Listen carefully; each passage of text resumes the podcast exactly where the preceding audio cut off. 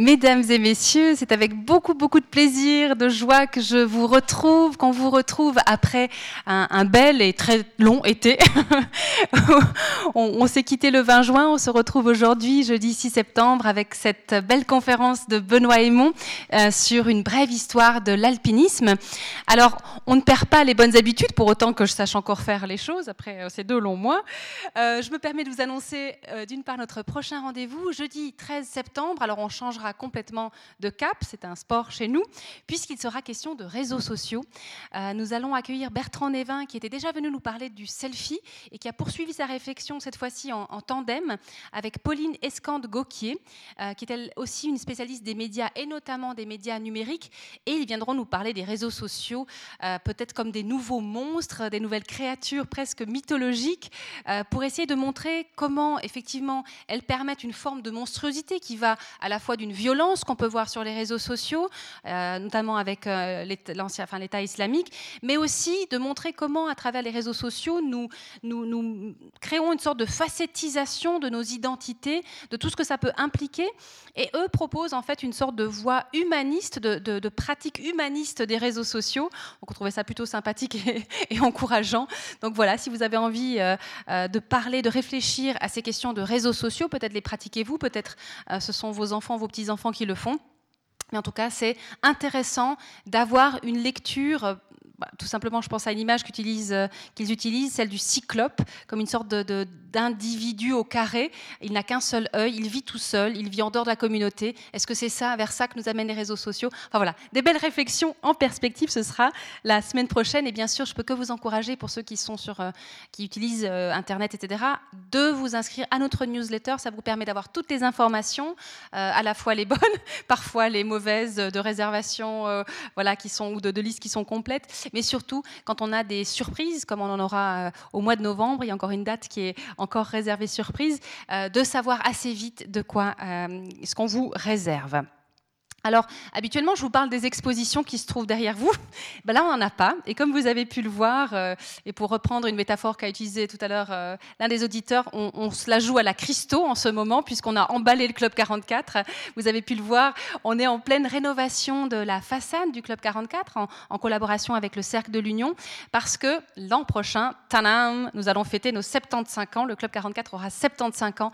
Et on avait envie qu'il soit tout beau pour vous, euh, qu'il soit tout neuf, tout beau, tout nettoyé. Donc voilà, des travaux ont commencé déjà pendant l'été, et ce qui fait que ça nous a privé d'une première exposition en septembre, comme on a l'habitude de le faire. Donc la première exposition, ce sera en novembre. Donc voilà pour les petites infos maison. Euh, je tenais à remercier Payot Libraire, nous avoir préparé comme à chaque fois une magnifique table avec des livres non seulement de Benoît Aymon, mais aussi sur le thème de la montagne, de l'alpinisme. Merci évidemment à Benoît Aymon d'être avec nous ce soir. Alors je sais qu'il est très connu de tous, mais je me permettrai quand même de vous redonner quelques points de repère sur son parcours. Il est historien de formation, ce qu'on sait peut-être un petit peu moins en général, mais il a fait toute sa carrière de journaliste à la radio-télévision suisse, valaisan d'origine, il connaît la montagne de l'intérieur. Il est le co-créateur de Passe-moi les jumelles, cette émission qui fait partie un peu de notre patrimoine culturel euh, suisse roman, euh, puisqu'il s'agit vraiment d'une émission phare de la RTS et qu'il produit depuis 25 ans, si ça c'est pas de la fidélité et de l'amour. Euh, il est avec son complice Pierre-Antoine Hirault, et avec lui, il a également réalisé de nombreuses séries documentaires sur la montagne, notamment sur la haute route, les secours en montagne, la formation des guides, euh, le tour du Cervin et la grande traversée des Alpes. Il est l'auteur d'un roman historique, Cervin absolu, qui est euh, d'ailleurs disponible sur la table de Payot Libraire, qui a été publié aux éditions Guérin de Chamonix. Ces éditions, elles sont assez mythiques dans le monde de la montagne, et je sais qu'elles ont notamment publié Bérésina de Sylvain Tesson, un écrivain qu'on aime beaucoup et qu'on a accueilli euh, en 2016 et que vous pouvez réécouter dans notre médiathèque.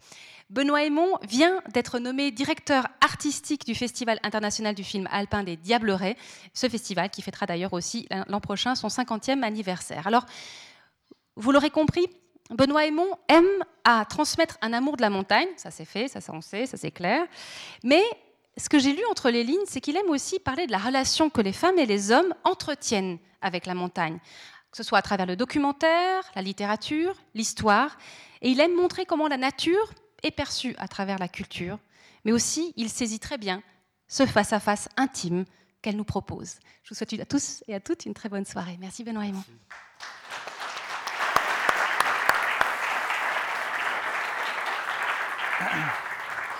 Bonsoir, ça marche le son, oui, impeccable. Je dois dire que quand je voyais la liste des, conférenciers qui a affiché dans le, le, dans patio à côté, je revois des noms comme Sartre, Nicolas Bouvier, j'en passe. Ça fait un peu bizarre de se retrouver comme ça sur cette, sur cette estrade. Donc ça met un peu la pression, comme on dit. Alors, ce que je vous propose, d'habitude, moi je travaille à 25 images secondes, c'est-à-dire que je fais des films depuis, comme euh, Marie-Thérèse l'a dit, depuis 25 ans pour Passe-moi les jumelles, et des fois j'en ai un peu marre. Je dis, bon, je vais faire une image par seconde, enfin pas par seconde, enfin je vais, faire des arrêts sur image ce soir, et ce que je vous propose, c'est de faire très rapidement un, rapide survol de ce que j'ai appelé euh, en fait une brève histoire de l'alpinisme, c'est le titre principal pour moi le plus important, c'est à la conquête de soi, c'est le rapport qu'ont les hommes et les femmes avec la montagne. Alors, je ne sais pas, je n'ai jamais fait de PowerPoint dans ma vie, c'est une grande première. Il allumait, ça marche fort. Voilà, alors je suis un petit peu jaloux de Hawking, qui, comme vous le savez, euh, est, un, génie absolu. Ce n'est pas pour ça que je suis jaloux, parce qu'il y aurait une trop grosse différence, mais surtout parce qu'il a vendu 10 millions d'exemplaires de son livre. Et puis, je suis aussi jaloux parce qu'il a écrit une brève histoire du temps, mais au moins lui, il a un début. En gros, à 14 milliards d'années, c'était le Big Bang. L'histoire de la montagne, c'est beaucoup plus compliqué que ça, parce que d'abord, la montagne est un monde réellement à part. Pour ceux que ça intéresse, c'est le Tiro en, Patagonie, que j'ai eu la chance de voir par beau temps. Tous les sports, tous les sports suivent en fait une règle complètement immuable. Bon, vous avez le golf, je ne sais pas, le golf, ça doit exister depuis un siècle et demi. La règle du golf n'a pas changé. Vous prenez l'athlétisme, ça n'a pas changé. Seules les performances changent. Mais les règles de tous ces sports-là ne change pas. De temps en temps, il y a un génie qui apparaît comme ça, mais les règles du tennis sont exactement les mêmes depuis 100, 150 ans. Je ne sais pas exactement quand a commencé vraiment le tennis moderne. Enfin, toutes ces règles-là ne changent pas. La montagne, c'est exactement le contraire. En fait, il n'y a aucune règle. Et toute l'histoire de la montagne, il n'y a que des révolutions, et c'est ce qu'on va voir un petit peu, assez rapide. Je vous gêne pas, monsieur, pour les images, je vais reculer un petit peu. Euh, il n'y a donc que des révolutions, c'est ce qu'on va voir rapidement. Il y a aussi beaucoup de mythes avec la montagne, et c'est évidemment les mythes de la corde. Quand on parle du mythe de la corde, c'est deux hommes en général, très virils, qui partent ensemble à la conquête, à la, conquête, à l'assaut de la montagne. C'est un vocabulaire presque militaire comme ça. Et puis on va, se rendre compte que la, corde est souvent un mythe dans l'histoire de la montagne. Alors, je veux dire que ça c'est nous le Chirotore, mais est-ce que c'était un peu plus tard dans la journée? Euh, on a eu un temps incroyable. J'ai un de mes amis qui est allé là-bas, il a passé deux semaines au pied de son montagne, il ne l'a jamais vu. Et nous, allés, moi, je allé qu'une fois et j'ai eu la chance de la voir. Donc, quand commençait, qui est le premier alpiniste? Vous vous souvenez de Ötzi, qui a été découvert en 1991 dans à la frontière entre l'Autriche et l'Italie, dans un état de conservation tout à fait, euh, on va dire presque parfait. Pour les, pour, là, il y a des médecins qui sont à son chevet. On l'a découvert à plus de 3000 mètres, à moins 3400 ans. On l'a daté à moins 3400 ans. Est-ce que c'était un alpiniste? Bonne question, impossible d'y répondre. Le fait est, c'est qu'il était à 3000 mètres, à plus de 3000 mètres, à moins de 3400 avant Jésus-Christ. Ça pose tout de même un certain nombre de questions, si ce n'est qu'on pense que Ötzi a été assassiné par un de ses congénères de l'époque. Alors, quels sont les premiers alpinistes? C'est très difficile à dire. Ce qu'il faut rappeler dans l'histoire de la montagne, c'est qu'on a beaucoup marché en montagne, mais on a marché pendant des siècles en montagne, pas pour le plaisir, mais parce qu'on devait marcher en montagne. Les colporteurs, les pèlerins, les, soldats, évidemment, ont, franchi l'école, mais c'était toujours des marches, non pas pour le plaisir, mais c'était toujours des marches forcées. Les premiers montagnes, alors ça, c'est Yves Ballu, il y a un de ses livres qui est du reste euh, que vous pouvez voir, euh, consulter dans la bibliothèque Payot. Yves Ballu estime par exemple que les premiers, les premiers alpinistes, ce sont des chasseurs. On le voit sur cette. Euh, attendez, comment je fais pour avoir le. Voilà, c'est ça. On voit ici, on peut imaginer en tout cas des longues perches, voire des cordes. Et puis on voit les chameaux à gauche à droite, les chameaux qui les ont tirés, et puis les chameaux qui, les attendent un peu plus haut. On peut considérer que les premiers qui sont allés en montagne, ce sont des chasseurs, mais là aussi, ils n'y allaient pas vraiment pour, le plaisir, mais ils allaient bien sûr pour, se nourrir. Ce qu'il y a aussi, c'est une gravure qui date de 1517, une avalanche de pierres. La, montagne a toujours inspiré une énorme peur aux habitants, la grande peur dans la montagne, hein, le fameux roman que vous connaissez bien. Et puis on imaginait la montagne était le domaine des esprits. C'est encore le cas des, au Tibet, par exemple, la montagne est toujours le domaine des esprits. Et ça, c'est une, allégorie d'un glacier, comme ça que je trouve assez marrant, cette gravure qui doit dater comme ça du XVIIIe siècle, du, glacier qui, descendait jusque dans la plaine. Ce qui est intéressant dans l'histoire de la montagne, c'est que vous avez une très, période très courte, pour 150 ans au niveau géologique c'est très court, mais en gros entre 1700 et 1850, vous avez une période de glaciation. Donc les glaciers redescendent très très bas dans les vallées, notamment dans la vallée de Chamonix.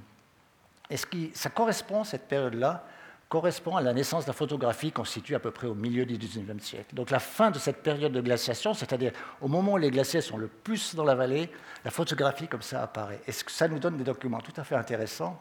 Vous reconnaissez le glacier du Rhône. Euh, hop. Maintenant, le glacier, la glace, elle est là. Hein. Tout ça a disparu en 150 ans. Là, c'est Montanvert, donc du côté de Chamonix. La glace, elle est 150 mètres en dessous, maintenant. J'y suis allé euh, encore cet été. C'est presque pathétique. la mer de glace, il faut, il faut vraiment aller, la chercher du regard. Alors l'histoire de l'alpinisme, faut, puisqu'il faut bien commencer par lui donner une date, il y a quand même un, symbole, c'est le, Mont Blanc. Il y a deux noms, deux, le docteur euh, Michel Paccard et Jacques Balma, qui sont arrivés les premiers au sommet du Mont Blanc. Mais l'histoire est souvent injuste, puisque peu de gens connaissent le nom de Paccard et de Balma, parce que tout le monde a retenu le nom de Roas Bénédicte de, de Saussure, de chaussures, c'est ça. Von Godas, on l'appelait à Genève.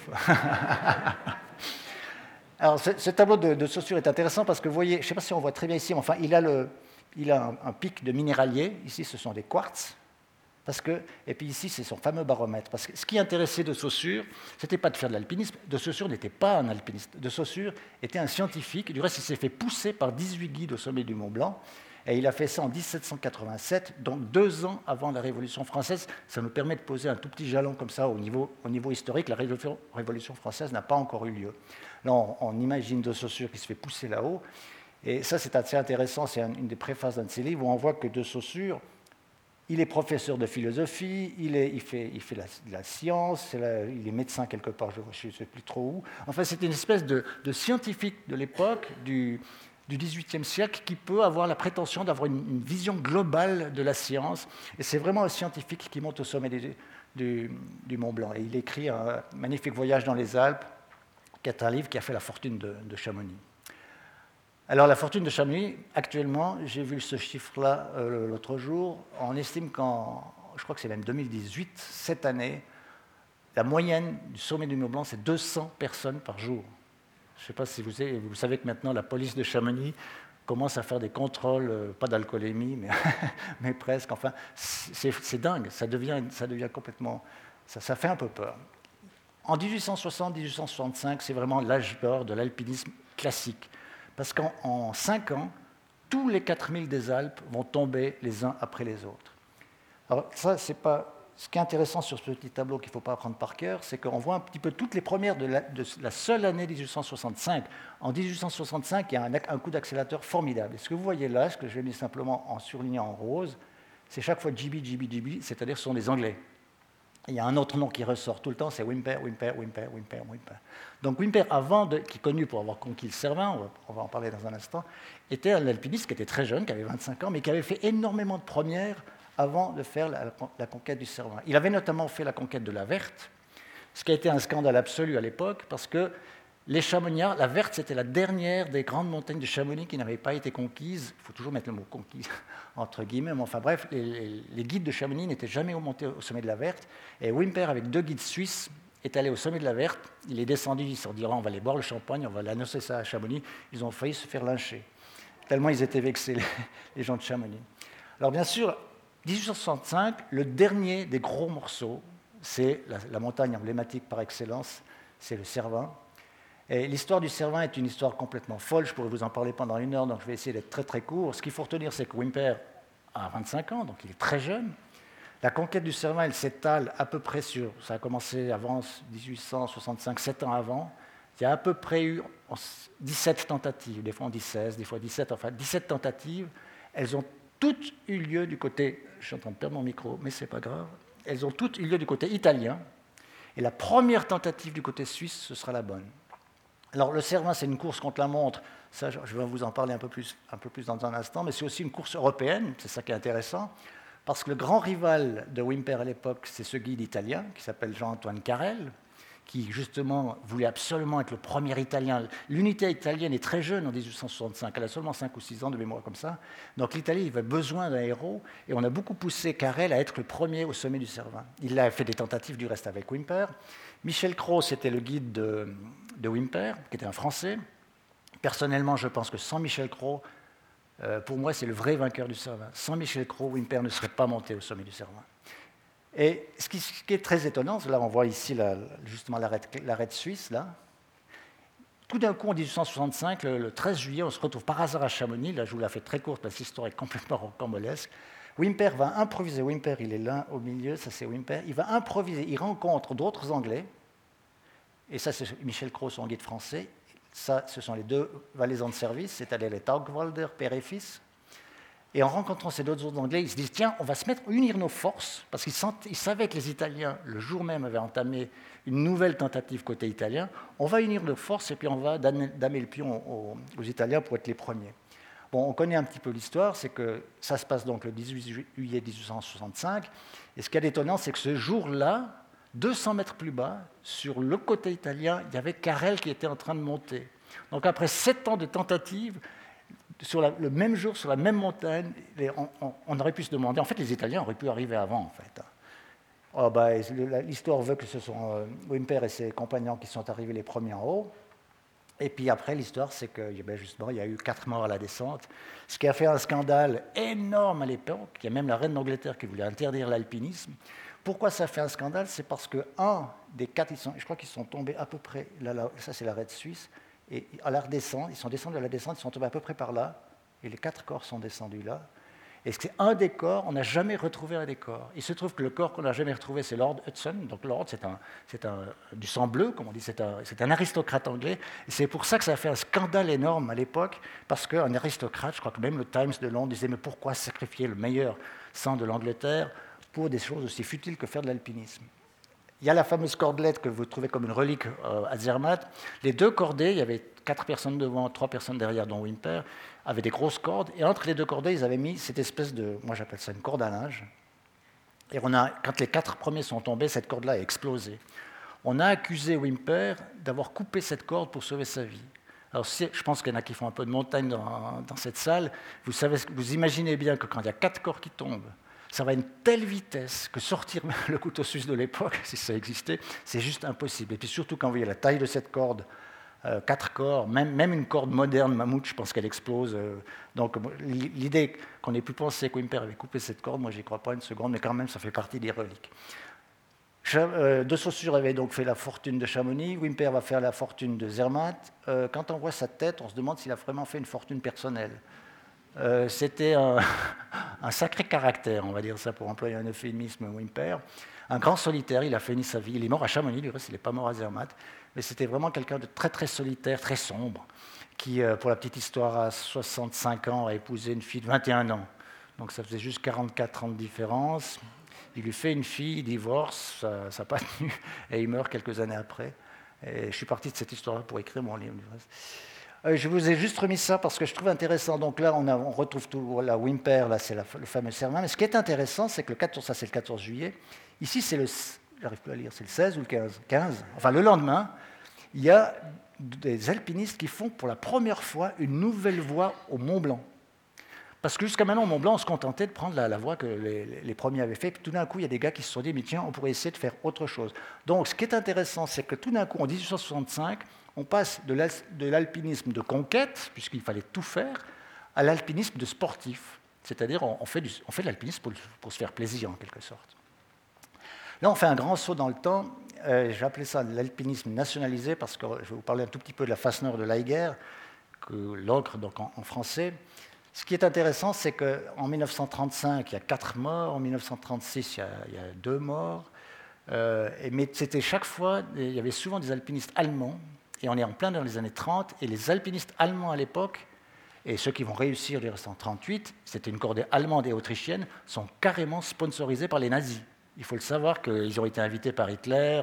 Euh, L'Autriche avait déjà été annexée en 1938, sauf erreur. Enfin bref, euh, c'était un, alpinisme sponsorisé. On parlera de sponsor tout à l'heure, mais là, il est vraiment nationalisé. Je vous ai parlé de Tony Kurtz, lui, c'est une des victimes de 1936. C'est une histoire assez étonnante parce que Tony Kurtz est un petit peu rentré dans l'histoire du sauvetage. Parce qu'en fait, là, on est dans la face nord de la guerre. Vous savez qu'il y a le train qui monte dans la guerre. Et dans le train, il y a des petites niches. On peut sortir dans la face nord. Et Tony Kurtz, euh, on, le voit, on devine ici, là, il est, là, le malheureux.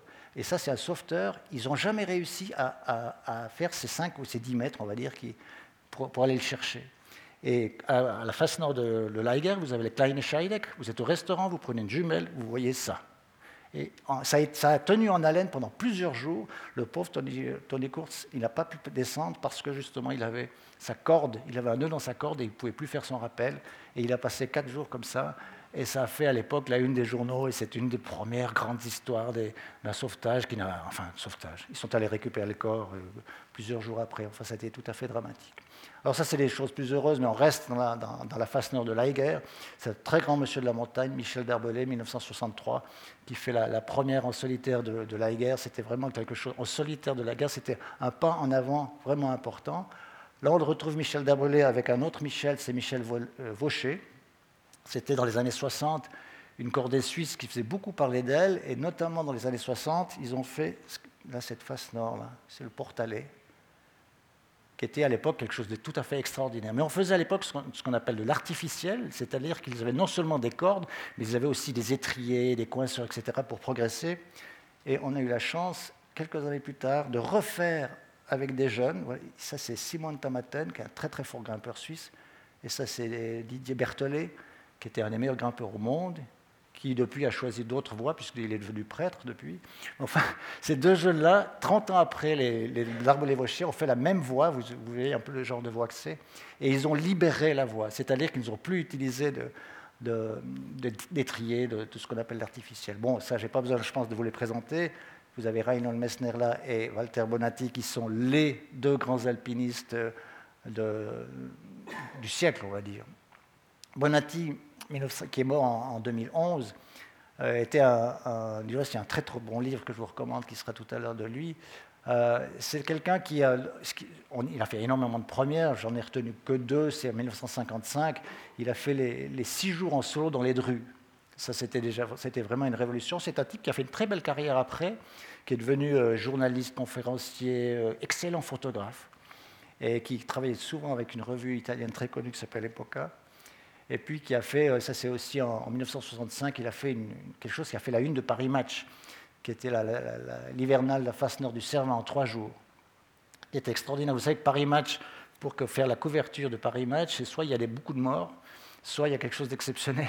Et c'est ce qu'avait fait euh, le plus grand, il disait déjà, à l'époque, hein, le plus grand de... Alors voilà, le livre dont je vous parlais, que vous trouvez ben, précisément là, je crois que je l'ai vu, sauf errant, hein, c'est vraiment un livre, si vous aimez la montagne, je pense que c'est un des plus beaux livres qu'on puisse écrire euh, sur la montagne. Gaston Rebuffat, c'est aussi quelqu'un qui est très intéressant. Voilà l'artificiel classique de l'époque. Hein. on voit bien les, tout, le matériel, la quincaillerie, comme on dirait maintenant. Mais ce qui est intéressant avec Gaston Rebuffat, on reconnaît bien ses fameux pulls, hein. je ne sais pas si vous connaissez, c'est qu'il avait un sens de l'image extrêmement prononcé. C'était un très bon, pas forcément photographe, mais metteur en scène d'images, si on veut, et qui a aussi, du coup, euh, est passé sur. Ça, c'est une image assez légendaire de lui. Vous avez la dent du géant derrière. Et c'est comme ça qu'avec des genre d'images-là qu'on arrivait à passer dans, les journaux, dans, le grand public, si on veut. On passe à toute autre chose maintenant, puisqu'on a fait un peu tous les 4000 en, en Europe, on va dire, ben, évidemment, la page suivante, euh, c'était les 8000. Entre parenthèses, ça c'est la Madame qui n'est pas un 8000. L'Everest est juste là derrière. Ça c'est l'Everest. Malheureusement, quand j'y étais, il n'a pas voulu se montrer, mais la Madame est une très très belle montagne. La Madame je crois que c'est 6009, quelque chose comme ça.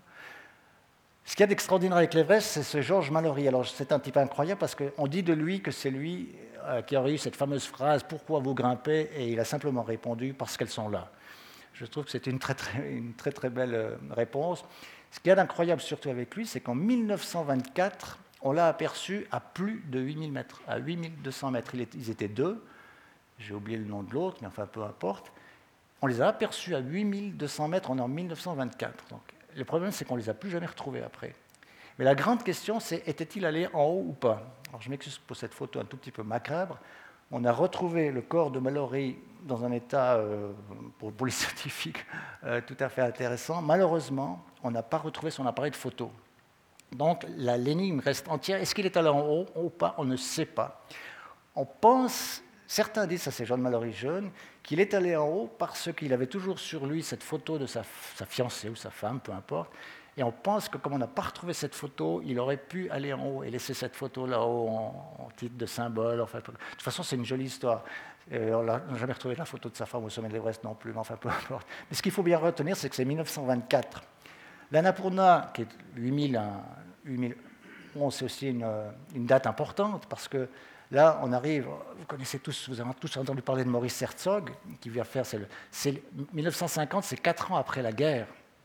Les Français c'est rien, euh, c'est cinq ans après la guerre.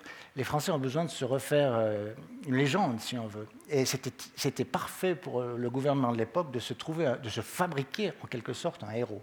Ça a été une conquête qui a été extrêmement difficile parce qu'il y a eu des, gelures, notamment de Lachenal, Lachenal qui, qui, était le guide de, Herzog. Herzog n'était pas guide, mais Lachenal était guide. Puis il y avait du, beau, il y avait du beau linge, comme on dit. Hein. Il y avait Lachenal, Grébuffa, Lionel Terré, Marcel Isaac, qui, a fait après qui est devenu cinéaste, qui a fait des très très beaux films de montagne. Enfin, ça a de nouveau fait la une de Paris Match, ça a été une histoire incroyable. Seulement l'histoire, le gros problème, c'est que là aussi on a des doutes. On se demande si euh, est allé au sommet ou pas. Parce que là, on voit très bien, c'est la fameuse photo du. C'était le premier 8000, hein, quel symbole pour la France, mais il n'est pas tout à fait au sommet. Et quand vous êtes à 8000 mètres et que vous avez encore 100 mètres à faire, en dénivelé, je parle, 100 mètres à faire, on estime qu'à 8000 mètres, c'est 50 mètres à l'heure de dénivelé. dans les Alpes, on dit que c'est 300 mètres à l'heure, c'est une base comme ça théorique pour les alpinistes. À 8000 mètres, c'est 50 mètres à l'heure. Il faut monter, ça fait deux heures, à peu près, il faut redescendre. Donc il y a de gros doutes sur le fait que les, Français, en l'occurrence Herzog, soit allé jusqu'en haut. Il a fait une très belle carrière. Après, il est devenu maire, secrétaire d'État. Il était maire à Chamonix, je crois, député. Enfin bref, Maurice Herzog est devenu quelqu'un très important dans, dans, la vie politique française. Et sa fille a écrit un livre. Je pense que les éditeurs lui ont forcé à écrire un roman autour pour éviter un procès.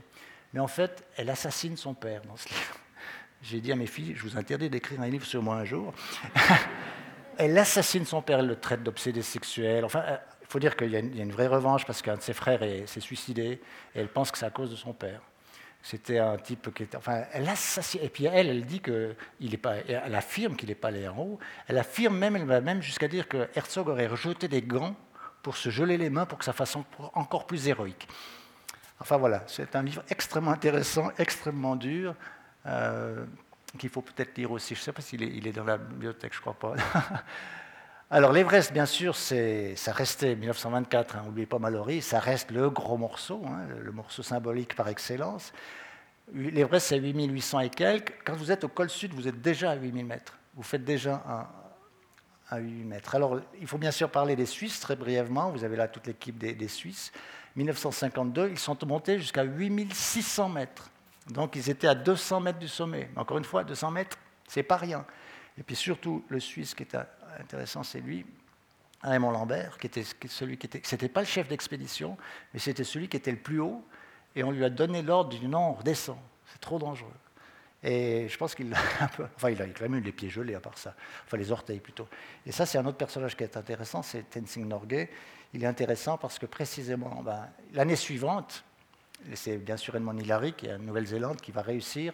Et il va réussir, euh, donc là le voilà au sommet de l'Everest, oxygène bien sûr, avec, on retrouve ici précisément Nensing Tongé, Norgay, pardon, qui était le Sherpa des Suisses, qui est devenu, le, donc lui est monté aussi à 8600 mètres, et puis pour Hillary, ben, c'était parfait d'avoir un Sherpa qui, soit monté aussi haut. Et Hillary a été extrêmement euh, fair, on va dire, avec, avec les Suisses, puisqu'il a eu cette fameuse phrase « À vous les Suisses, la moitié de la gloire ».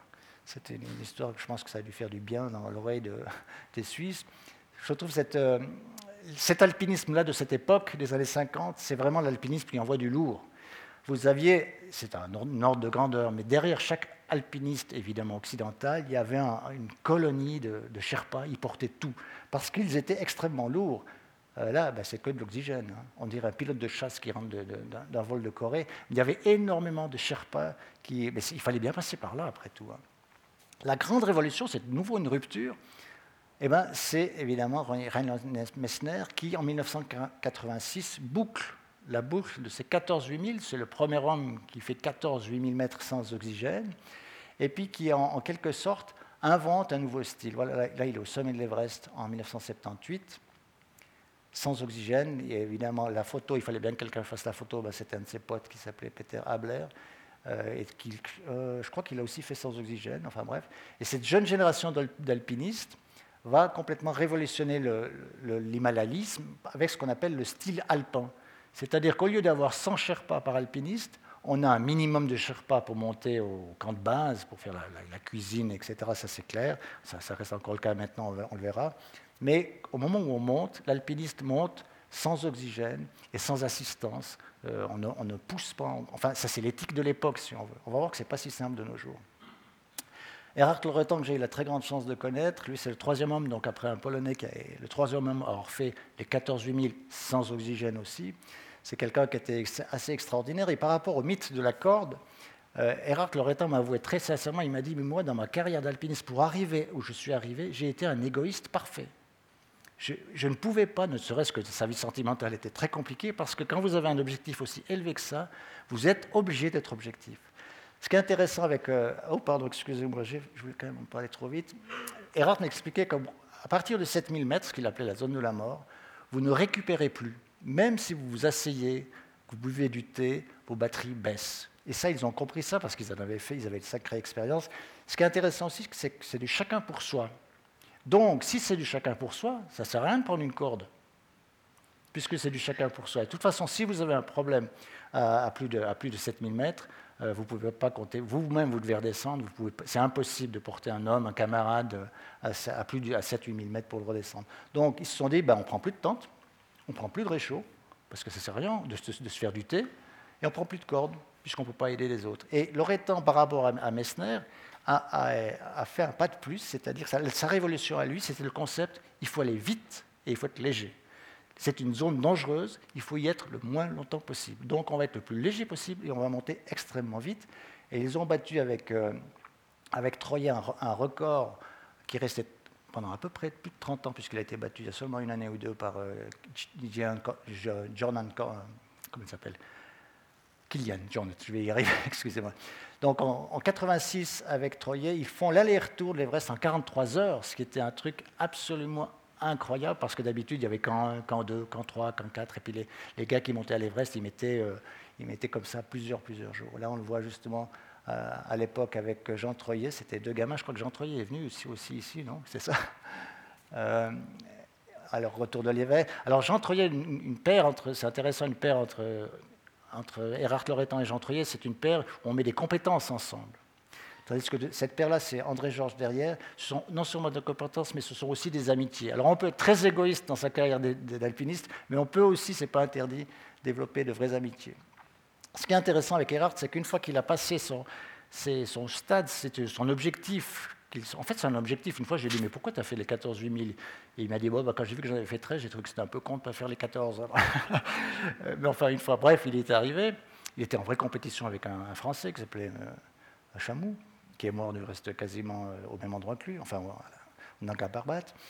Mais tout d'un coup, il a changé, Erhard. Tout d'un coup, il est redevenu guide. Et tout d'un coup, parce que j'ai fait des hautes routes avec lui, avec des, skieurs peu expérimentés, je dis, mais ça t'embête pas, toi qui as fait tout ce que tu as fait, de venir faire des hautes routes avec des, avec des marcheurs comme ça, lambda, on va dire. Non, non, il adorait ça. Parce qu'il a, il a passé, il est redevenu guide et il est passé dans un stade de partage.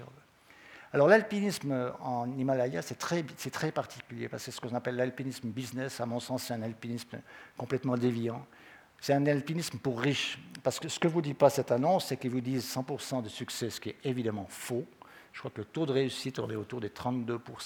Mais euh, là, on parle d'oxygène à mort et puis pas à mort pour porter les bouteilles d'oxygène, tout ça. Le taux de réussite, ces dernières années, est de 32%. Et puis ce qu'on ne vous dit pas aussi, c'est que ça coûte 100 000 balles. Il faut mettre 100 000 dollars sur la table pour pouvoir euh, partir dans ces grosses expéditions. Alors voilà, le camp de base de l'Everest, bah, la, face, euh, la face cachée de, l'Everest, c'est ça. Toutes les années, il y a une ville improvisée qui pousse comme ça, comme un champignon. Évidemment, c'est sur un glacier, donc ça bouge. Évidemment, vous n'avez pas de sanitaire digne de ce nom. Enfin, c'est un vrai, euh, comment on dit en français Une jolie poubelle, quoi, en gros. Et c'est ça le, camp de base de l'Everest. Chaque année, il y en a plus. Et ça fait vraiment pas peur. Et ça, c'est la montée à l'Everest. Ça doit être le, je pense, je ne sais pas quel camp c'est, mais c'est le camp 2 ou 3. Et c'est ça l'Everest. Euh, Loretan disait le 99% des gens qui font l'Everest, ce ne sont pas des alpinistes, ce sont des marcheurs. Ce sont surtout des gens, de manière très égoïste, qui veulent planter leur ego ou leur drapeau au sommet de l'Everest.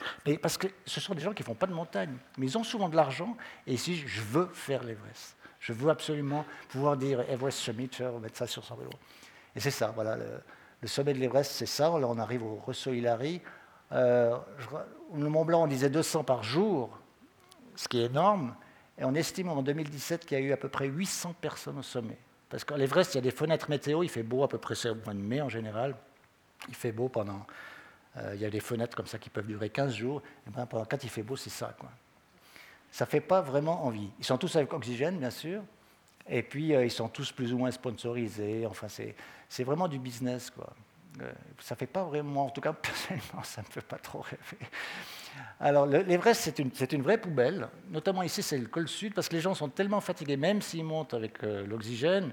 Loretan me disait que l'Everest avec l'oxygène, ça correspond à 6000 sans oxygène.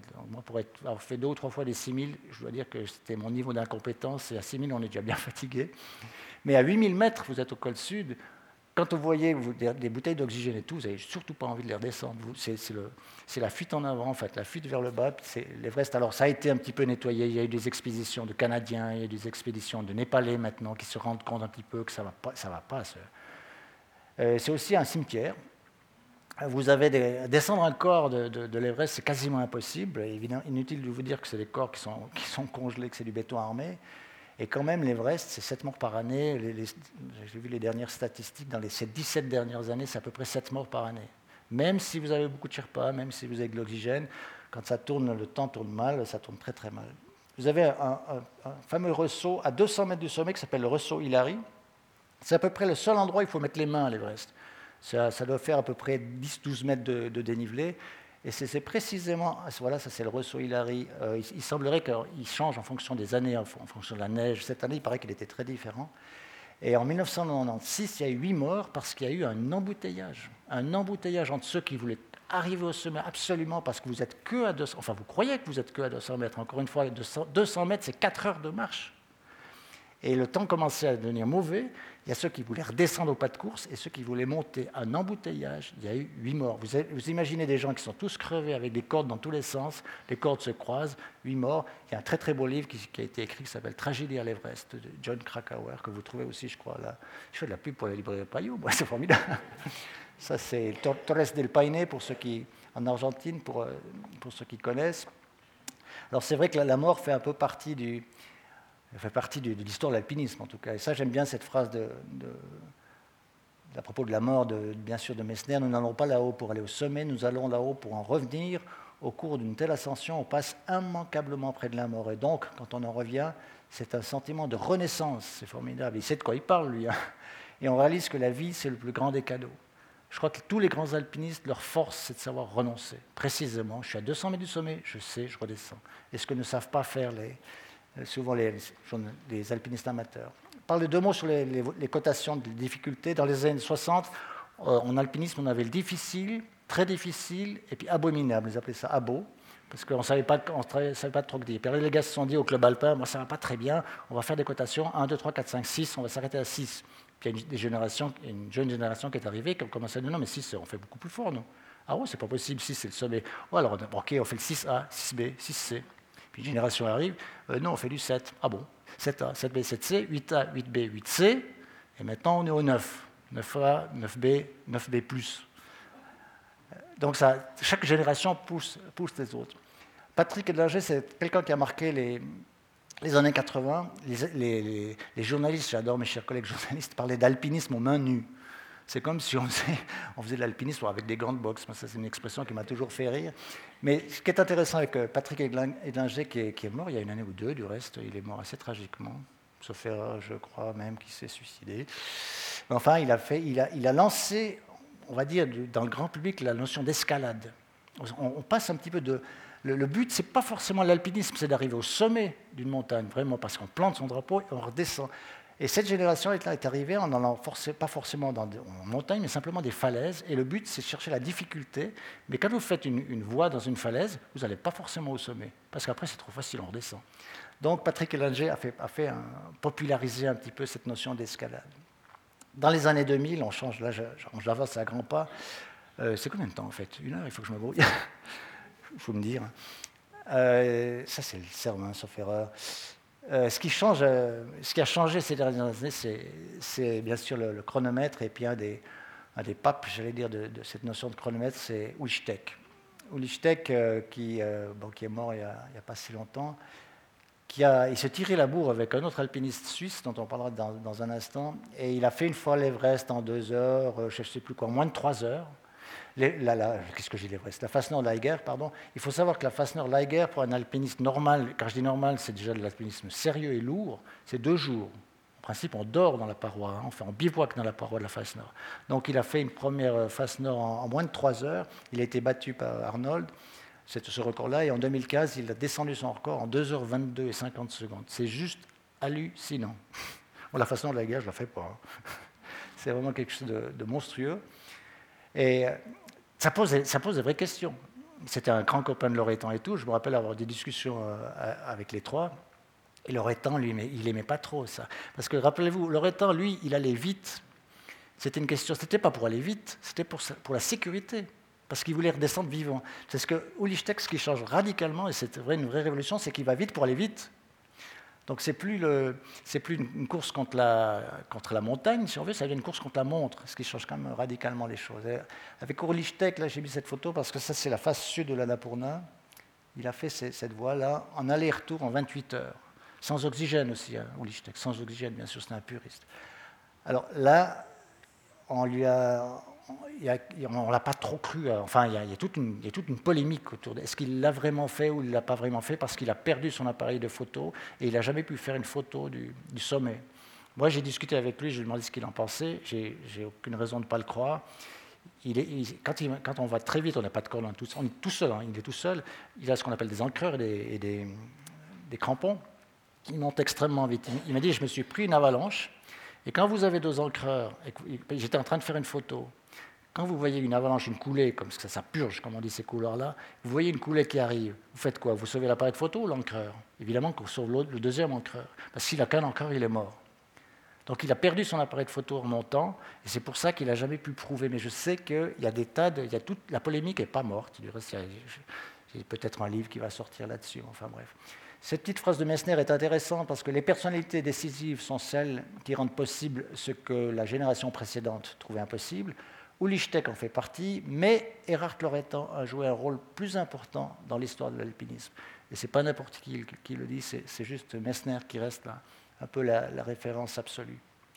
Là, on voit, voilà les deux, les hein, pour ceux qui... Ça, c'est un encreur. Il y en a deux, et puis évidemment, il a des crabes, ce qu'on appelle des crabes, c'est au pied.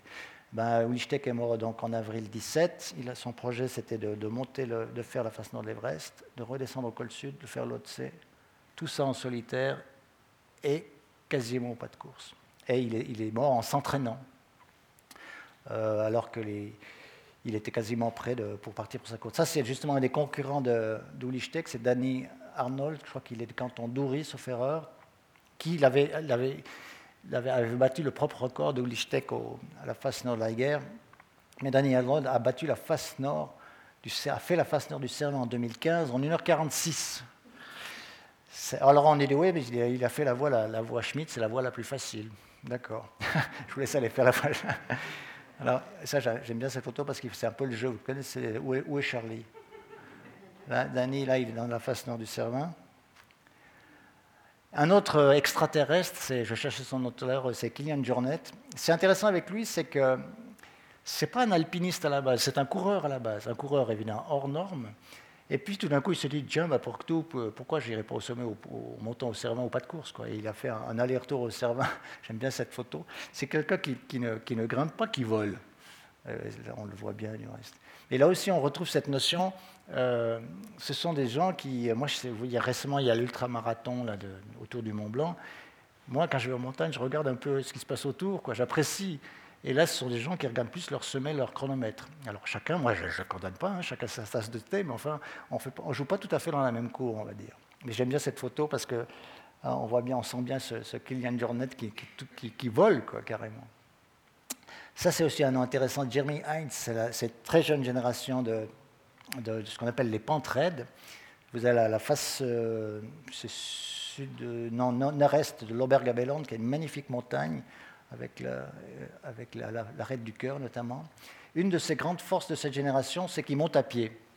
Parce que si vous montez en hélico et que vous faites ce qu'il fait, vous avez peu de chances de vous en sortir. Et il le dit lui-même, monter dans les faces à pied, c'est pour moi la clé, le moins de doute, j'y vais pas, je suis très professionnel. Le problème, c'est qu'ils disent un peu tous, je suis professionnel, il ne faut pas le faire.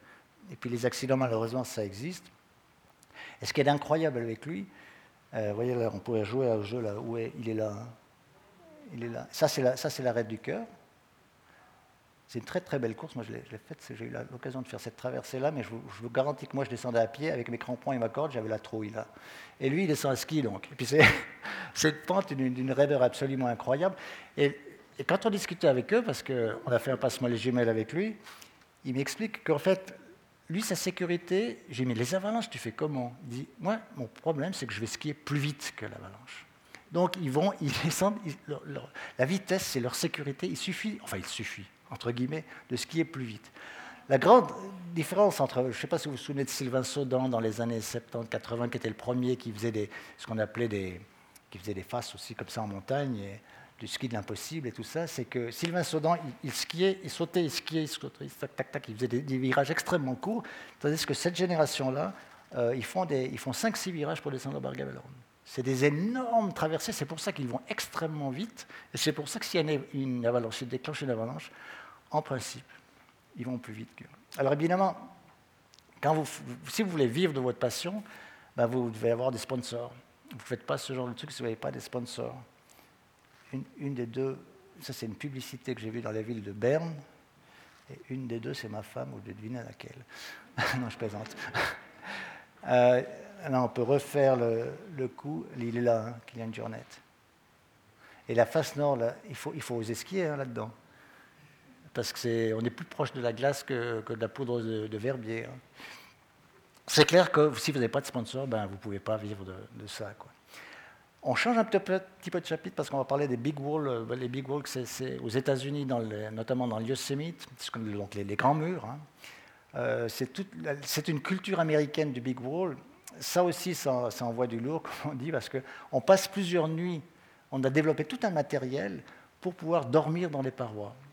Et euh, c'est aussi une culture, je dirais même un certain esprit américain que je trouve euh, personnellement assez rigolo, parce que je pense qu'en fait l'alpinisme est une contre-culture. Euh, parce que justement, comme il y a toujours des révolutions, chaque génération s'appuie sur les épaules des autres, mais en même temps, ils, ont tendance à dire, vous avez rien compris, nous on fait différemment. Et là, j'aime bien cette, photo-là, parce que si vous regardez d'un peu plus près, ils sont à poil, si vous me passez l'expression, ils sont tout nus. C'est vraiment les années, hippies. Ah, ils ont simplement le, bah, toute leur autour d'eux, mais c'est comme ça. C'est avec la culture un peu, ça, fume des pétards au bas de la paroi et ça fume des pétards au sommet. Ça, c'est un extraterrestre, c'est aussi une espèce de fédéraire de l'alpinisme moderne et contemporain. C'est Alex Honnold qui est d'une simplicité absolue, mais c'est juste un génie de l'alpinisme. Lui, sa, grande spécialité, c'est. On a parlé de l'alpinisme euh, artificielle, hein, la grimpe artificielle. ensuite, ça a été libéré, c'est quand on garde la corde simplement euh, pour, pour, la sécurité. Et ça, c'est ce qu'on appelle le solo intégral, c'est-à-dire qu'il n'y a plus de corde du tout. Et il a fait, euh, Alex Arnold, en 2017, El Capitaine, 3h36. Bon, il connaît la voix par cœur à part ça. Hein. Il a fait la voix plusieurs fois avec une corde, mais quand même, El Capitaine, c'est quand même quelque chose de très très sérieux. C'est du 7-7, c'est très long. Et il a fait ça en 3h36. Là, il est en train de. Ah, pardon, il est en train de se reposer là. il fait une petite, euh, enfin, je sais pas si c'est une sieste, enfin, ouais. c'est juste dingue. Mais il dit, je sais que quand je pars, je sais que j'arrive en haut. La mort ne peut pas faire partie de mon schéma du jour. Si je ne le sens pas, je ne le, fais pas. C'est un type absolument incroyable. Et là, il faut oser le faire. Hein. C'est le genre de truc, vous retournez comme ça euh, quand vous avez du, gaz, comme on dit dans, le métier. C'est quelque chose d'étonnant. Puis là, il est arrivé, euh, ben, il est justement au sommet de. Et le capitaine, il est content. Pour lui, il a fait un truc qu'il trouve, euh, tout à fait normal, mais c'est vraiment un, extraterrestre. C'est vrai que le risque en montagne, ça c'est le col de l'évêque, si je me souviens bien, le risque fait partie du. Si vous faites un peu de montagne, et je pense qu'il y a des montagnards dans la salle, des alpinistes, vous ne pouvez pas nier que le risque ne fait pas partie du plaisir. Parce que s'il n'y a pas un tout petit peu de risque, la notion c'est où est-ce que je mets la barre? Comment je gère mon risque? Mais le risque fait partie du plaisir. Le nier serait, euh, serait inconséquent. Euh, j'aime bien ça parce que c'est vrai que j'ai plusieurs amis euh, qui sont morts en montagne. C'est évident. Si vous ne pouvez pas faire de la montagne, ne serait-ce que l'oretan, Euh, j'ai des amis qui sont morts en montagne, on ne sait pas pourquoi. Loretan est est mort euh, peut-on mourir intelligemment, mais enfin, il n'est pas mort dans un. Il ne faisait pas un exploit, il était avec son ami, il descendait un truc, et puis c'est elle qui est tombée, il a essayé de la rattraper, puis malheureusement, il s'est pris un caillou et pas elle. Il est, par rapport à tout ce qu'il a fait faire avant, il est mort euh, vraiment de manière totalement. enfin, ça ne correspondait pas à, ses capacités. Mais c'est vrai que c'est impossible de parler de montagne sans parler de la mort. Et ce qui a beaucoup changé, là encore une fois, on parle de révolution, de changement de paradigme complet. Il y a deux ou trois trucs dans les années 2000 qui changent tout. C'est la présence de l'hélicoptère, la présence du portable et, le GPS. C'est-à-dire que maintenant, vous avez beaucoup de personnes qui disent Je m'en fous, j'ai un, GPS, je ne vais pas me perdre. Ou, de toute façon, j'ai un portable, j'appelle l'hélico. Et les, secouristes maintenant ont énormément de problèmes parce que vous avez des gens qui sont dans des faces, qui appellent les secours parce qu'ils sont fatigués. Ils ne sont pas forcément blessés, ils sont fatigués. Ça veut dire quoi fatigué Alors des fois, il faut y aller parce que vous avez des états de fatigue qui peuvent être extrêmement dangereux. Vous êtes dans, une, face nord, enfin peu importe. Mais la notion de fatigue, elle est très relative. Et de toute façon, j'ai une assurance hélico, je téléphone et euh, les, secouristes commencent, parce que malgré tout, un secours en montagne, ça reste toujours un secours en montagne. On retrouve la, la Madame là, on avait fait un reportage euh, au, Népal. Le problème des secours en Suisse, ça va, puisqu'on a des assurances et tout, mais au Népal, les compagnies, le vol, la minute de vol au Népal, elle est aussi chère que chez nous. En gros, si vous voulez que les hélicoptères soient entretenus, la minute de, les pilotes sont un peu moins bien payés, mais enfin bref, ça reste quelque chose d'extrêmement cher. Et inutile de vous dire que les secours au Népal, c'est pour les alpinistes occidentaux. Quand il y a eu tous ces tremblements de terre en, 2015, hein, les derniers c'est en 2015, sauf erreur, ouais, c'est assez récent. Euh, ça a eu une énorme polémique parce que les, hélicoptères faisaient des, navettes avec les camps de base pour, descendre les, alpinistes occidentaux en plaine à Katmandou plutôt qu'aller secourir les. Ça fait une énorme, euh, une énorme, une énorme pataquès. Bon, il paraît que les femmes ont été interdites au club jusqu'en 56, 57. Encore plus tard, enfin bref, les femmes étaient interdites. Je sais plus. 71. En, même temps que en même temps que le droit de vote. Non, mais c'est hallucinant. Enfin bref, extraordinaire. euh, donc, vous allez me dire, euh, et les femmes, j'aime bien cette. Euh, c'est une très bonne revue, l'Alpe, si jamais. J'aime bien cette, cette, petite, euh, cette petite gravure. Où sont les femmes? Ben, Elles sont derrière, dans un premier temps. Elles sont derrière souvent parce qu'il y a une histoire de, non pas de jupon, mais de jupe. Et vous allez comprendre pourquoi. Parce que ce n'était pas très pratique de suivre ces messieurs en montagne, et ça, ça doit être dans la région de, je pense, de Chamonix, ça le photographe, ça doit être le père Gay, Gay Coutet qui avait fait ça. La première femme qui est allée au sommet du, Mont Blanc, pardon, elle s'appelait Marie Paradis, à la nuance près que, donc on début du, c'est bien avant Servin le Wimper, hein, Servin 1865. Le fait est, c'est que les, les, les, se sont dit, tiens, ce serait pas mal de, de monter une femme au sommet du Mont Blanc. Et en fait, on l'a poussée en haut. Elle voulait absolument pas. On l'a poussée à la montée, on l'a portée à la descente. Elle a écrit un texte plus jamais, etc. Elle, a détesté cette expérience, mais du coup, à Chamonix, hop, on en a fait, ouais, enfin une femme au sommet du, Mont Blanc. Non, la première femme vraiment alpiniste, c'est elle, c'est Henriette d'Angeville, qui était une franco-suisse, qui était une femme assez, semble-t-il, assez fantasque comme ça, qui sera la première à, monter au Mont Blanc, mais vraiment parce que là, il y a un gros saut entre 1805 et 38. Elle, dit je veux aller au sommet du Mont Blanc. Et vous voyez qu'elle a, euh, même, on dit qu'elle a même inventé une espèce de pantalon comme ça pour pouvoir monter. Elle a inventé une, espèce d'habillement spécialement pour les femmes pour pouvoir faire ce qu'elle voulait faire. Lucy Walker, c'était la sœur des deux frères Walker, qui, il y a l'éperon Walker dans, dans, la région de Chamonix. Elle n'avait pas de commode non plus, mais c'est la première femme qui a fait le Cervin donc, euh, en 1871. C'est relativement court, hein, parce que 1865, c'est juste six ans après Wimper. Euh, en 65, ça a été un tel traumatisme, euh, les quatre morts de la descente, qu'en 66, personne n'a osé refaire le Cervin. Les premiers qui ont refait le Cervin, je crois que c'est en 67, enfin bref. Et puis, euh, il y a une espèce comme ça d'aura toujours de ce scandale de ces morts à la descente et tout. Et puis, relativement euh, rapidement, il y a une femme, Lucy Walker, qui va faire le Cervin. Alors, si je vous parlais de pantalon de jupe, c'est juste pour vous montrer. Ici, vous avez ce qu'on appelle, ça c'est la face italienne, qui est très très belle à faire du reste. Ça c'est la face normale suisse. Hein. Vous avez ici ce qu'on appelle le pas de félicité. Et dans les années 1800, euh, euh, là on est fin 19e, euh, le pas de Félicité, c'est juste avant d'attaquer le dernier ressaut pour monter au, Cervin.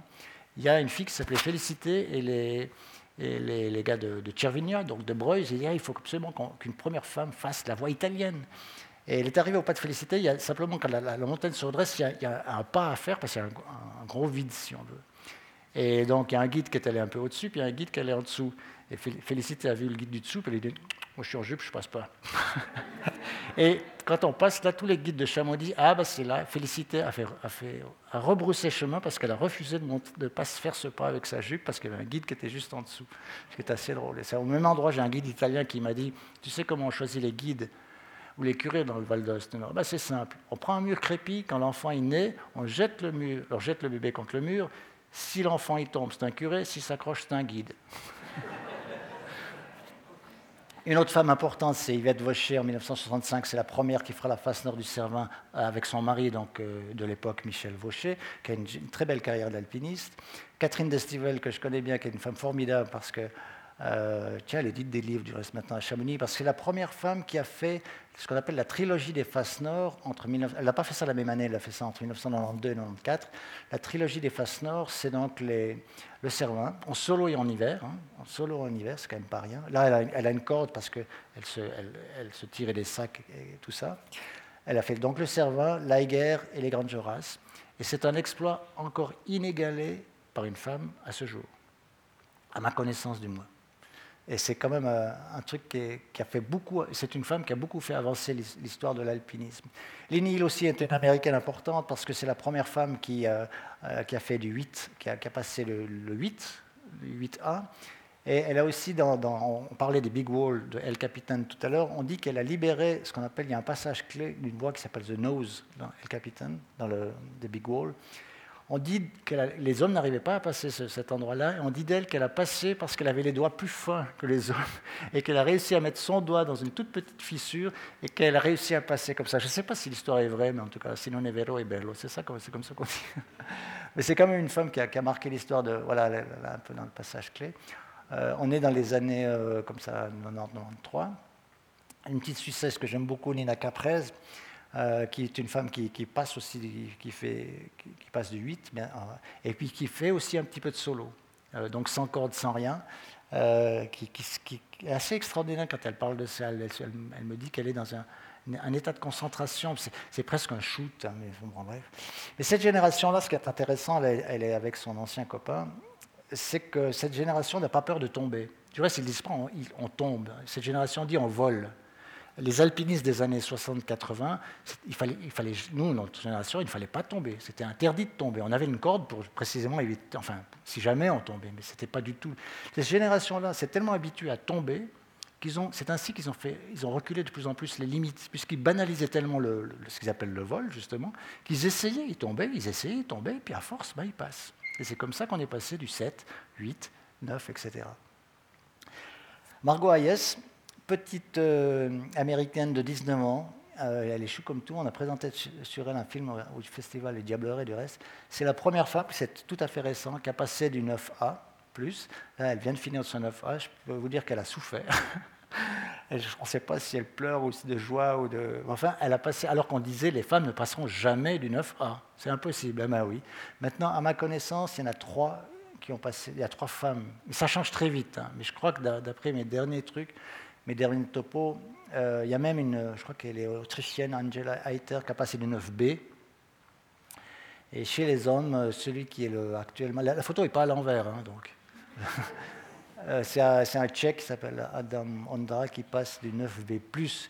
Ce qui est d'extrêmement. Qu'il faut comprendre par rapport au, au 9, c'est évidemment c'est très souvent déversant, les prises sont extrêmement petites mais surtout, euh, on ne peut pas s'arrêter, il faut enchaîner les, passages difficiles. Si vous avez un passage très difficile, vous pouvez vous reposer un petit peu, dans du, toujours tout relativement, enfin, par exemple, dans du 7 ou du 8, vous reposez un petit peu, puis hop, vous allez chercher la presse suivante, etc. Vous n'arrivez pas. Vous... que le 9, c'est tellement difficile que si vous, n'arrivez pas à enchaîner 3 ou 4 mouvements de suite, vous tombez. C'est ça qui fait que les... ça devient extrêmement difficile. Gerline Kaltenbrunner, c'est la première femme qui a réussi les 14 8000, c'est une Autrichienne, sauf erreur, 14 8000 sans oxygène. Euh, vous savez que là, les femmes, elles ne sont pas plus fortes que les hommes au niveau compétition. Euh, il y avait trois femmes qui se, qui, se comment on dit, se tirer la bourre plus élégamment, qui étaient en compétition pour être la première à, être à faire les 14 8000. Il y avait une Coréenne qui est décédée, une Espagnole.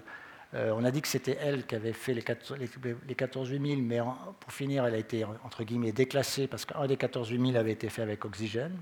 Et puis c'est elle, Gerlinde Brunner, qui a fait en 2011 tous ces 14 8000. Juste, j'ai remis Messner, donc 86, ces 14 8000.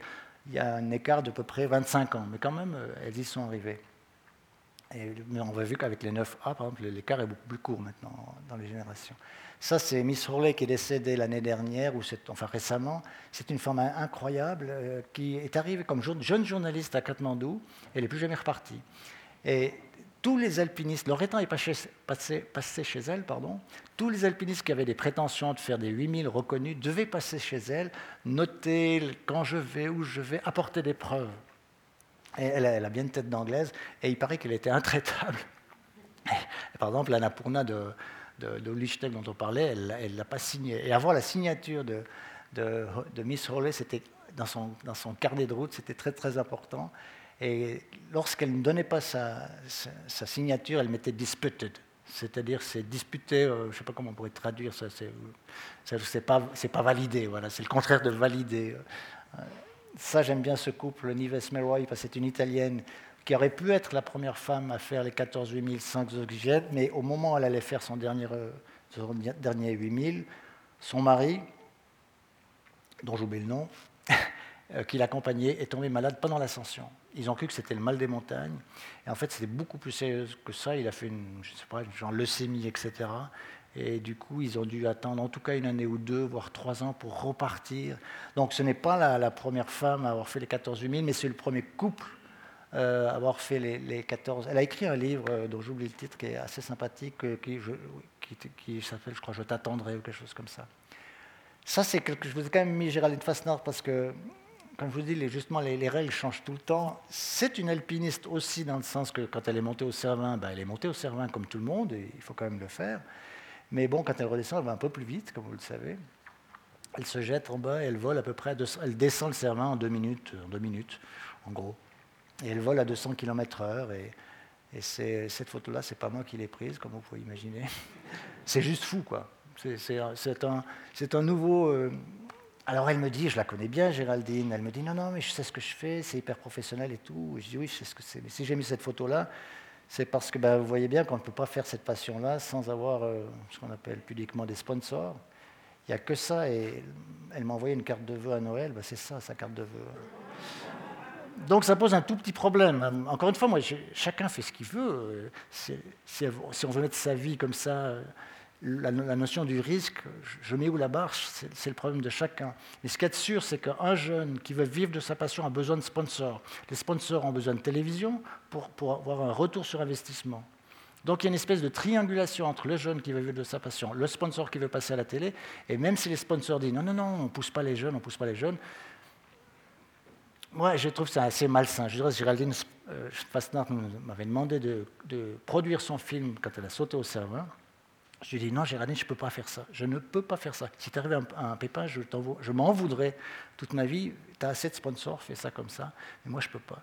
Il y, a, un vrai petit problème qui, dans cette nouvelle génération qui se pose. Ça, c'est cette photo assez marrante aussi, parce que c'est assez nouveau aussi. C'est ce qu'on appelle le, le slackline. Les alpinistes se transforment un petit peu en funambules. Et là, vous voyez qu'il a ce qu'on appelle une longe. Mais maintenant, il y en a beaucoup qui le font sans longe. Ils le font aussi tout nus, hein, les Américains. bon, c'est clair, vous tombez, vous êtes mort. Quoi. Et puis, un tout petit mot sur la patrouille des glaciers, parce que ce qui est intéressant dans la patrouille des glaciers, c'est que ça se fait à trois. Et puis que pour être classé, pour être classé la patrouille des glaciers, euh, donc vous devez arriver à trois et ce qui est, c'est forcément le maillon. Et forcément, à 3, il y en a un qui est le plus faible que les autres. Il y a, un maillon faible, c'est, mathématique. Et c'est toujours, le, en fait, c'est le maillon faible qui a le plus de mérite. Et là, alors, on, parle du, mythe, on parlait du mythe de la corde et que du chacun pour soi pour arriver à un certain niveau. Là, la patrouille des glaciers, c'est un peu le contraire. Et cette image est assez symbolique du reste. C'est l'arrivée à Verbier, de, le gars qui n'en peut plus, quoi, puis son, camarade qui arrive encore à le porter. Un tout petite photo de Stéphanie Baudet, parce que c'est une, euh, excellente grimpeuse, elle était championne du monde d'escalade, mais surtout, elle a écrit un très très beau livre que vous retrouvez aussi là derrière, qui s'appelle La verticale de soi. C'est pour ça que ça m'a un petit peu donné le titre de, cette conférence, c'est la verticale de soi. C'est un très beau livre sur la montagne. Il se pose beaucoup de questions mais pourquoi je fais des films? Pourquoi j'ai des sponsors? Quand je fais un film, je mets un écran, c'est le cas de le dire, entre moi et ce que je fais. Et, puis par rapport à mon mari, j'ai des enfants, j'ai pas d'enfants, elle n'a pas d'enfants en l'occurrence. c'est vraiment un livre que, que vous pouvez lire avec beaucoup d'intérêt, même si euh, vous ne faites pas de ce genre de figure, euh, ce qui est bien évidemment aussi mon cas. Bon, ça, c'est je vous ai mis un deux. Je ne savais pas que la librairie Payot allait venir, mais je vous ai mis deux ou trois petits livres comme ça. Ça va encore. Je vais accélérer un petit peu. Euh, ça, c'est vraiment un très, très, un grand, grand classique. Moi, je crois que c'est le premier livre que j'ai lu, dans le sens où j'ai eu du plaisir à le lire. Je devais avoir 12 ans. Et ce livre, Roger Frison-Roche, en parenthèse, n'était pas un chamonnière. Roger, Frison-Roche est le premier, je crois qu'il était parisien, euh, non chamonnière à devenir guide. Donc il a vraiment euh, réussi à ouvrir une porte qui, était très fermée. Et Promettre Corday, pour moi, ça a été une révélation dans le sens que ça m'a donné envie de lire. Euh, ça m'a envie, évidemment, de faire un peu de la montagne. Et puis, même de l'image, parce que Corday est un, est un vrai scénario, en fait c'est une image, c'est vraiment un, très très beau livre que on peut le lire très jeune. Ça c'est un peu le, livre, euh, la référence un peu absolue. Là, un, tellement beau titre, Les Conquérants de l'inutile. C'est d'autant plus beau que c'est inutile du reste. Je vous ai parlé de, du Rousseau Hillary tout à l'heure, et c'est, John Krakauer est un journaliste américain qui a écrit Tragédie à l'Everest parce qu'il était, il était sur place. Et c'est un livre que vous pouvez lire même si vous ne connaissez rien à la montagne. Vous ça se lit comme un roman policier. Ça parle beaucoup d'alpinisme business, etc. Et c'est vraiment un très très grand livre. Un autre magnifique livre, La mort suspendue, que vous trouvez aussi là, à côté, c'est un grand classique de la montagne. C'est une ascension avec un copain qui tourne très mal et il doit, en fait, il doit, couper la corde au bout de laquelle se trouve son compagnon de cordée. On retrouve le mythe de la cordée pour pouvoir survivre en fait. C'est un, livre, même là aussi, je pense que si on ne fait pas de montagne, on, peut lire ça. Charlie Buffet, un de mes amis, a écrit un magnifique livre sur Erhard Loretan, euh, Une vie suspendue. Je, sauf erreur, il l'a écrit après sa mort.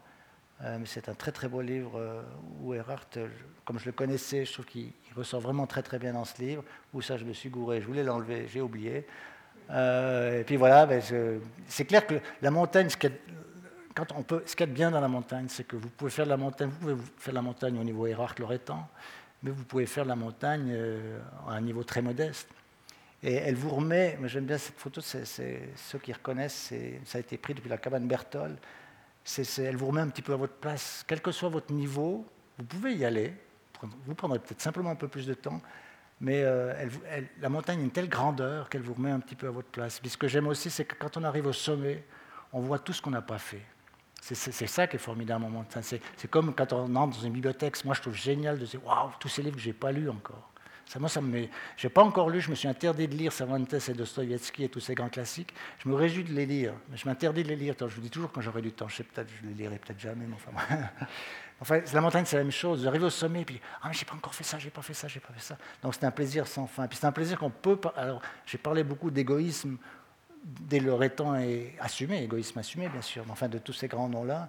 Mais il y a un moment où la montagne permet aussi un certain partage, et, et étant à la fin de sa carrière, on a, a vraiment fait la preuve. Et puis ça, c'est évidemment une notion un peu, tibétaine, on va dire, un peu, bouddhiste. Euh, c'est vrai que c'est. Et ça, nous, on vient de faire une grande marche pendant, entre Saint-Gingolf et, et, la Méditerranée. On fait beaucoup de cols, on fait de la montagne. Et, mais la mer, pour finir, ça n'a aucune importance d'arriver au, bord de la mer. Ce qui est important, c'est d'être en montagne et d'être dans un terrain pour finir assez accessible. Qui c'est qui reconnaît ça? Tu reconnais? Dent blanche. C'est une dent blanche qu'on n'a pas l'habitude de depuis la cabane de. depuis la cabane des. J'oublie, mais c'est pas grave, c'est la dent blanche. Je vais juste terminer avec euh, ben, Walter Bonatti. Hein, tant que la montagne mettra en jeu l'imagination, la soif d'idéal et le besoin de connaissance, cette dernière surtout, tournée vers l'être intime, donc on en revient toujours à, cette, à soi. Hein. Elle restera vivante. Pour moi, la montagne a été avant tout un motif et un moyen d'aller plus loin, de donner plus de champ à ma curiosité. Elle m'a permis de me mouvoir dans une nature grandiose et authentique dans laquelle je me sens bien, de me mesurer surtout avec moi-même, hein, pas forcément avec mon compagnon cordé, de trouver mon identité, bref, de me réaliser. Arrive le temps, justement, il y a cette bascule arrive le temps où tout homme ressent le besoin de transmettre, de partager en quelque sorte ses expériences et de passer le témoin. Je, crois que, je pense que cette phrase-là, j'ai dû la prendre dans, ce livre dont je vous parlais tout à l'heure. Et puis je vous disais au début bah, que la, montagne, c'était une histoire sans début. Mais je crois aussi que c'est une histoire sans fin. Je vous remercie.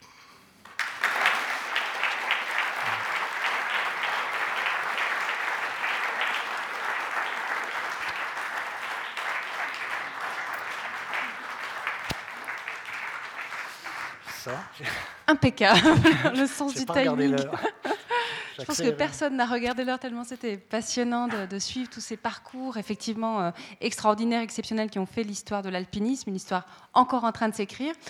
On a du temps maintenant pour euh, poser des questions, pour discuter euh, de ce monde-là, peut-être aussi du, du, domaine aussi de l'image de la montagne aussi. Donc n'hésitez pas à demander le micro. Peut-être effectivement juste préciser par rapport à l'histoire des femmes au Club 44, nous avons une grande historienne qui est venue nous en parler ici, Marine Aymon, euh, qui a travaillé en partie sur nos archives sonores sur, pour, euh, à un moment donné, euh, s'intéresser à l'histoire des femmes au Club 44. C'est vrai que ça choque de se dire les femmes n'ont pas été admises aux grandes soirées du jeudi soir avant 1971, mais elle a très bien démontré que le Club 44 n'était pas particulièrement misogyne, c'était l'époque qui l'était. Et effectivement, 1971, ça résonne comme cette où les, femmes ont eu le droit de vote au niveau fédéral. Ce qui est drôle, c'est qu'il y avait Jeanne Hersch, des femmes étaient là comme invitées devant un parterre d'hommes. Ça devait être assez cocasse quand oui, même. Oui, oui, Alors je pense que ça, crée un petit peu d'émoi. Euh, il faut réécouter la conférence d'Evelyne Sulro. Euh, si vous tapez dans le moteur de recherche, l'introduction est absolument savoureuse. Euh, on entend quelqu'un qui fait l'introduction de la soirée. À l'époque, on la confiait plus facilement à d'autres personnes. Et il dit, voilà, Madame Sulro alors, euh, elle va nous parler de féminisme, mais tout à l'heure au repas, elle m'a dit qu'elle ne savait pas ce que c'était que le féminisme. Donc voilà, c'est comment sabrer euh, une légitimité du conférencier. Euh, oui, alors elle est charmante, elle a écrit des livres, il ne donne pas le titre exact, il dit oui, alors c'est à peu près ça, à peu près ça. Enfin, c'est un morceau d'anthologie de misogynie, et c'est, on est en 1971. Donc c'est pas une nouveauté d'avoir une femme sur scène. Par contre, c'est une nouveauté d'avoir des femmes dans le public. Et, euh, ce monsieur, on ne sait pas qui c'est, mais il dit euh, Monsieur Gaston Benoît, donc mon prédécesseur, enfin il y a longtemps, euh, malicieusement m'a demandé de faire la présentation parce qu'il sait que je n'étais pas très favorable à l'accès des, femmes aux, grandes soirées du jeudi soir. Donc, étonnant. Voilà, petite digression sur l'histoire du Club 44. Benoît et moi, pendant qu'il y a des questions qui se, qui se posent, est-ce qu'il euh, y a encore une marge de manœuvre? Est-ce qu'on peut encore aller plus loin dans la conquête de soi euh, Dans, l'histoire que, que, vous avez montrée, est-ce qu'on peut encore aller plus loin? Ah, il y a deux questions là. la conquête de soi, il n'y a aucun doute. Il y a aucun doute. Mais, et puis justement, il n'y a pas besoin d'aller, forcément besoin d'aller à 8000 mètres pour partir à la conquête de soi. Euh, la marche, qui est, qui, est, une forme de, pratique de la montagne, euh, qui est accessible, qui est bon marché, qui est bon pour le corps, qui est bon pour l'esprit, est une manière d'aller à la conquête de soi. Je crois que c'est Suskin, euh, Patrick Suskin, je ne sais plus dans quel livre, euh, je pense que. Enfin bref, il dit en, quelque sorte la marche, c'est ce qui relie le corps à l'esprit. Et c'est tellement vrai, moi qui ai la, chance d'être payé, mais mal payé, mais payé quand même, pour faire des marches, c'est vrai. Quand vous faites une marche au long cours, la première semaine, vous souffrez. La deuxième semaine, c'est le mental qui prend le relais. la troisième semaine, tout d'un coup, vous découvrez, et ça c'était très frappant, les, marcheurs qui étaient avec nous, tout d'un coup, ils découvrent le plaisir de la marche pour la marche. Mais vraiment, euh, parce que le corps a, compris qu'on lui demande autre chose, et tout d'un coup, on marche que pour le plaisir. Puis à la fin, la quatrième semaine, on commence à avoir presque peur que ça s'arrête en définitive, parce qu'on est rentré dans une bulle et il y, a un postpartum après ce genre de marche. Euh, ils sont tous, j'ai encore récemment, mais cette année j'ai reçu énormément de cartes postales parce qu'on a diffusé ça l'année dernière, et je, crois qu'on a suscité des vocations. je reçois des cartes postales pour me dire, eh, vous avez dit que c'était que 3 heures entre là et là, c'était 4 heures, puis je dis, oui, c'est pas moi qui ai dit ça, bref. Et puis des gens qui me disent, ouais, je suis triste, c'est fini. Euh, mais donc la conquête, de, la conquête de soi, enfin la recherche de soi, parce que la recherche de soi, euh, encore une fois, il n'y a pas besoin d'aller à 8000, et puis elle est personnelle, et puis ça ne dépend pas de l'âge, on peut le faire à n'importe quel âge. Euh, évidemment, ce n'est pas une question d'homme ou de femme, et ça, c'est un, puissant fond. La deuxième question, c'est où on va au niveau de l'alpinisme avec des Wishtech, par exemple. Parce que moi, on en parlait déjà avec Loretan, qui est mort il y a 5-6 euh, ans, je pense, hein. Hein. je crois qu'on a, fait, on a fêté, entre guillemets, les 5 ans l'année dernière, enfin, peu importe où euh, Erard sentait déjà qu'il y avait une dérive. Après, Ulichtek, on va, on va où? Quand on a fait la face nord euh, de l'Aeger en, 2h22, hein, on va où? Alors, bien sûr, il, y avait un article très intéressant dans Le Temps, je crois, il y a, il y a une dizaine de jours. Il y a énormément de 7000, de 6000 au Népal qui sont vierges, qui n'ont jamais été faits. C'est comme les touristes qui viennent en Valais, ils veulent tous faire des 4000. Parce que si c'est la guerre, par parenthèse, c'est un 3009, euh, à part la difficulté de la face nord, mais les gens, la voie normale de la guerre, personne ne l'a fait, parce que c'est un 3009. En revanche, la Jungfrau, qui a un 4000 euh, juste de l'autre côté, tout le monde veut faire des, On veut faire des 4000, parce qu'on est, dans le symbole pur. Et quand on est dans l'Himalaya, on veut faire des 8000. Alors qu'il y, a des tas de 7000 qui sont vierges, et qui sont euh, difficiles d'accès souvent, etc. Donc, il y a là tout un champ de, de recherche possible. Y a sûrement des choses à faire. Et puis l'alpinisme, l'himalayisme moderne, c'est ce qu'on appelle les enchaînements.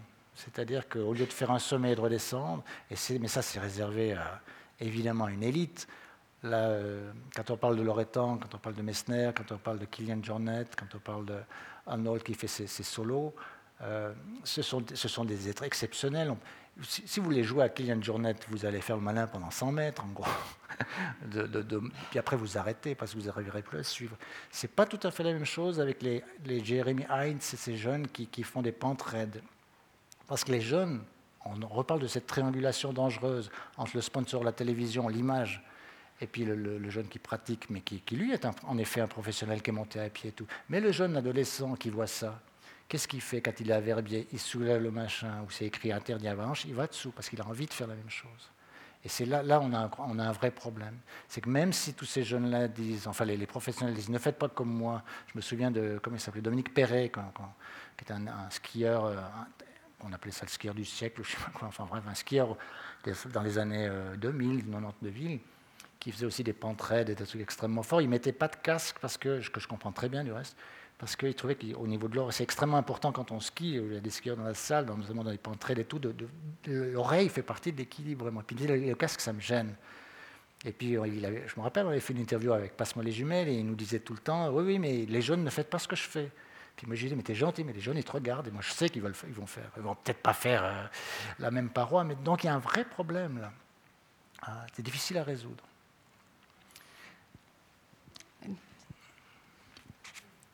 Merci pour euh, cette belle soirée, ok, euh, pour toutes ces belles images, tout ce que vous nous racontez. J'ai suivi, bien sûr, Passe-moi les jumelles, la traversée euh, Genève-Montant ou le, la Suisse-Montant. Et j'ai été un petit peu surprise de voir l'équipement du guide. Ça va un petit peu dans ce que vous dites là, ne faites pas comme je fais. Moi, bon, ben, j'ai, voilà l'âge que j'ai, j'ai marché avec des bonnes chaussures, des, voilà. Puis lui, il est à pieds nus, en petite culotte, en petit short, euh, et ça, ça en a frappé plus d'un. Oui, oui, j'ai reçu beaucoup de lettres. Alors, d'abord, je peux vous rassurer parce que euh, Zivak, la Slovène, elle veut l'imiter un moment, et puis elle l'imite un jour, puis après elle arrête. Euh, lui, il fait ça depuis toujours. Et je peux vous assurer, évidemment qu'il il faisait ça que dans les passages qui n'étaient pas dangereux pour les autres. C'est-à-dire que les, moments où c'était un tout petit... Il y a eu, on a eu deux ou trois moments un peu tendus, notamment. Je peux vous assurer qu'il était équipé, qu'il faisait son travail hyper professionnel. Mais il a toujours fait ça. Il, marche pieds nus. Et moi, je, suis incapable de faire euh, ce qu'il fait. C'est, tout simplement, c'est un truc très personnel. Mais, euh, on a reçu beaucoup de lettres pour ça. du club alpin, notamment. des clubistes, comme on les appelle. Oui, bonsoir. Euh, ce qui me fascine toujours quand je vois ces émissions de reportage en montagne, que ce soit ben, sur des, expéditions un peu hors normes, etc., je me dis, oui, ben, il y a ceux qui grimpent, d'accord, là, mais les caméramans, ils doivent encore prendre des vues un peu pour avoir du recul, pour pouvoir euh, montrer la difficulté à mon avis, ce qui fait encore pas deux fois plus de, travail, euh, de prouesse technique pour arriver simplement à montrer euh, de telles images? Et en fait, on, en parle très peu. Enfin, ah ça passe comme ça après comme un spectacle, mais la, coulisse est presque plus encore spectaculaire. en tant que de télévision, j'aimerais peut-être savoir un peu plus sur ces, modalités de tournage et ces possibilités techniques qu'il y a. Euh, là, je peux, vous en parler pendant longtemps, mais euh, c'est clair, vous avez parfaitement raison. Je dirais deux choses. les films que je fais en montagne, depuis 25 ans de pas je les fais avec un guide de montagne. parce que je n'avais pas de réalisateur, euh, de caméraman autour de moi qui, était capable de, le faire, en gros. Donc depuis 25 ans, je fais mes films, vraiment, quand je dis de montagne, parce que Passement les jumelles, ce n'est pas que de la montagne, évidemment. Mais quand on fait vraiment de la montagne, on les fait ensemble, parce qu'on s'est vite rendu compte qu'on se faisait mieux de tourner nous-mêmes que d'aller avec des caméramans qui ont peur, en gros. Maintenant, euh, c'est vrai aussi quand... vous avez vu, vous vous souvenez de cette image du Portalet, par exemple, cette face nord du Portalet qui a été faite dans les années 60 par, par les de Michel, Brochet et Darbelay, qui a été libéré par, dans les années 95-98 par euh, Simone Tamaten et Didier Berthaud. Là, on les a filmés. Mais nous, là, là on, a, carrément triché. C'est-à-dire que dans une face nord comme ça, moi, j'étais monté au pied de cette face nord pour filmer le, départ. Euh, déjà là, j'avais atteint mon niveau d'incompétence, au pied de la voie. C'était déjà, vraiment, déjà de la grimpe. Puis après, ce qu'on a fait, c'est qu'on a envoyé un très fort grimpeur, qu'un de nos amis, sur une autre voie du, du Portalet, et lui, il est descendu à la rencontre des grimpeurs. Donc on, a, on est obligé de tricher un petit peu, euh, parce qu'on fait ce qu'on appelle des montées au jumard, c'est-à-dire que vous, pouvez monter sur une ou, ou descendre.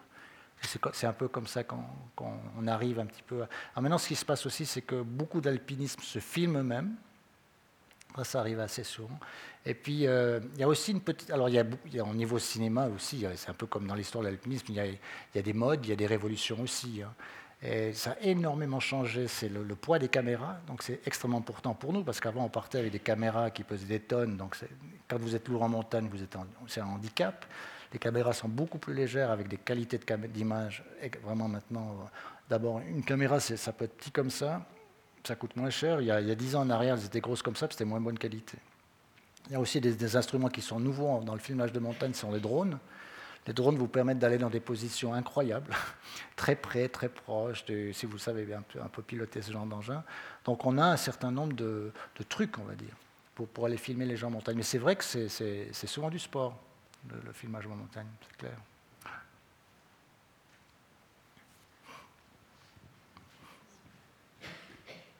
Bonsoir. Bonsoir. J'ai vu une émission à la télévision il y a environ une année ou deux sur l'ascension du Cervin. Et on parlait de Wimper qui aurait coupé la corde en montant, parce qu'il était impatient d'arriver au, sommet, et puis il était énervé parce que ses camarades n'allaient pas assez vite. Donc, euh, il a, et ensuite, il a dénigré le père Taug Balder, qui a eu beaucoup de peine, d'après le, le, reportage, beaucoup de peine à trouver du travail. Il a dû aller aux États-Unis ou je ne sais pas quoi. Alors, est-ce que c'est vrai? Parce que vous avez dit. Et vous, pensez que c'était en descendant J'ose pas dire, achetez, ça, mais absolu, vous avez les réponses à tout. oui, j'en parle dans mon livre, bien sûr, j'en parle dans mon livre. Euh, l'histoire qu'il aurait coupé la corde en montant, c'est une théorie. C'est une théorie qui a été sortie par les. C'était pas le. Je crois c'est les, descendants de Haddo, qui est, qui est un des quatre morts. Euh, ce qui est dingue, c'est que Wimper a 25 ans, ils improvisent, comme je vous l'ai dit un, peu brièvement, euh, la veille, le 13 août, ils, voient d'autres Anglais qui disent Vous faites quoi? Ben, On aimerait bien essayer, ok, on y va ensemble. Ils avaient, euh, Wimper a 25 ans, Lord Douglas, qui est donc cet aristocrate anglais, a 21 ans, et ils prennent Haddo, qui a 19 ans. Haddo n'avait jamais, pour ainsi dire, jamais fait de montagne. Il avait fait, je crois, le Mont Blanc, et le Mont Blanc, si vous avez fait le Mont Blanc, c'est de la marche, en gros ça, assez haut. Mais comment Wimper, qui, courait après ce Cervin, que c'était son obsession d'être le premier, comment Wimper était tellement obsédé justement d'arriver là-haut, parce qu'il savait qu'il retrouvait en fait Croc, son guide français qu'il avait perdu un peu de vue. Enfin, L'histoire est assez rocambolesque. Enfin, Comment Wimper a pu accepter, parce que de prendre ce jeune ado qui était imposé par le révérend Hudson, c'est un, un grand mystère. Mais je crois que c'est son ambition qui fait qu'il s'est dit, si Crow est là, donc le guide français, j'ai une chance d'y aller. Et puis Wimper, il ne faut pas oublier, il savait, il savait que, que de l'autre côté, avait entamé son ascension la veille, puisqu'il venait de traverser par le, Théodule. Donc Wimper s'est dit, OK, on y va, on y, va. Alors, on est quasiment sûr que c'est ce jeune de 19 ans, Hado, inexpérimenté, qui a, provoqué la chute, parce qu'il était... Je ne sais pas si certains d'entre vous ont fait le Cervin, euh, la descente, c'est assez, impressionnant quand même. Hein. Il y a du gaz. Imaginez les gars qui montaient pour la première fois là-haut, un type qui n'a jamais fait de montagne. Le gars, il était, en panique. Et c'était Croc qui l'assurait. Et Haddo est tombé sur Crow. les deux sont tombés, ils ont tiré euh, lors de, les, deux, autres sanglés dans, leur chute. Alors, les héritiers de, Hudson, justement, enfin, héritiers, j'entends euh, arrière-arrière, petits-enfants et tout, c'est une de leurs théories qui dit que, justement, ils, avaient une énorme corde en chambre et puis que euh, Wimper, pour être absolument le premier, aurait coupé cette corde et puis Crow lui aurait dit va. J'en parle dans mon livre. C'est une théorie, sans plus. C'est juste impossible à prouver. Mais en effet, c'est. En revanche, le, coup de la, corde qui, la cordelette qui saute à la descente, parce qu'il y a eu une enquête de police. Hein. Il faut lire l'enquête de police euh, faite par les, par les, policiers valaisans, c'est très drôle. Euh, euh, il y a eu enquête de police et tout, et en effet, on la soupçonnait d'avoir coupé cette corde, mais moi, c'est juste impossible de, couper une corde. Comme si la corde, elle a, juste explosé. physiquement, ça va tellement vite, un accident euh, comme ça, que je le vois très très mal sortir même un, couteau qu'il aurait eu sous la main. C'est juste pas possible. Mais il y a beaucoup de, il y a beaucoup de mystères encore autour de ce serment. Et en fait, moi, je me suis amusé à, il y, a, eu beaucoup de livres, évidemment, qui ont été écrits sur le Cervin, et je me suis plutôt intéressé au caractère de Wimper, parce que je pense qu'on a très peu de, personnes qui s'étaient un, peu intéressées au caractère de Wimper. Et comme je vous ai dit, il a, fait une, il a une fille qui s'appelait Ethel, qu'il a eue euh, vraiment à l'époque, euh, mais non, il avait mon âge, c'était un vieux, à, 65 ans. Et j'ai inventé un autre personnage féminin pour essayer de... C'est un roman historique. Hein. Tout, tout le, toute la trame, la correspond exactement à ce qui s'est passé, à ce qu'on sait, de ce qu'on peut dire de ce qui s'est passé pour cette course contre la montre. Mais le, caractère de Wimper, je le regarde à travers, euh, c'était de l'inconscience à travers le regard d'une femme. Inventé en plus. À propos des femmes, juste une petite parenthèse, c'est que c'est vrai que c'est un monde, l'alpinisme, un monde de, vraiment de, pur et dur et de macho, euh, bien viril. Ça l'a été pendant de très nombreuses années. On l'a vu à la fin que les femmes ont pris une belle revanche. Mais Catherine Destivelle, par exemple, m'expliquait que son, on peut dire son statut de femme, l'a favorisé plutôt.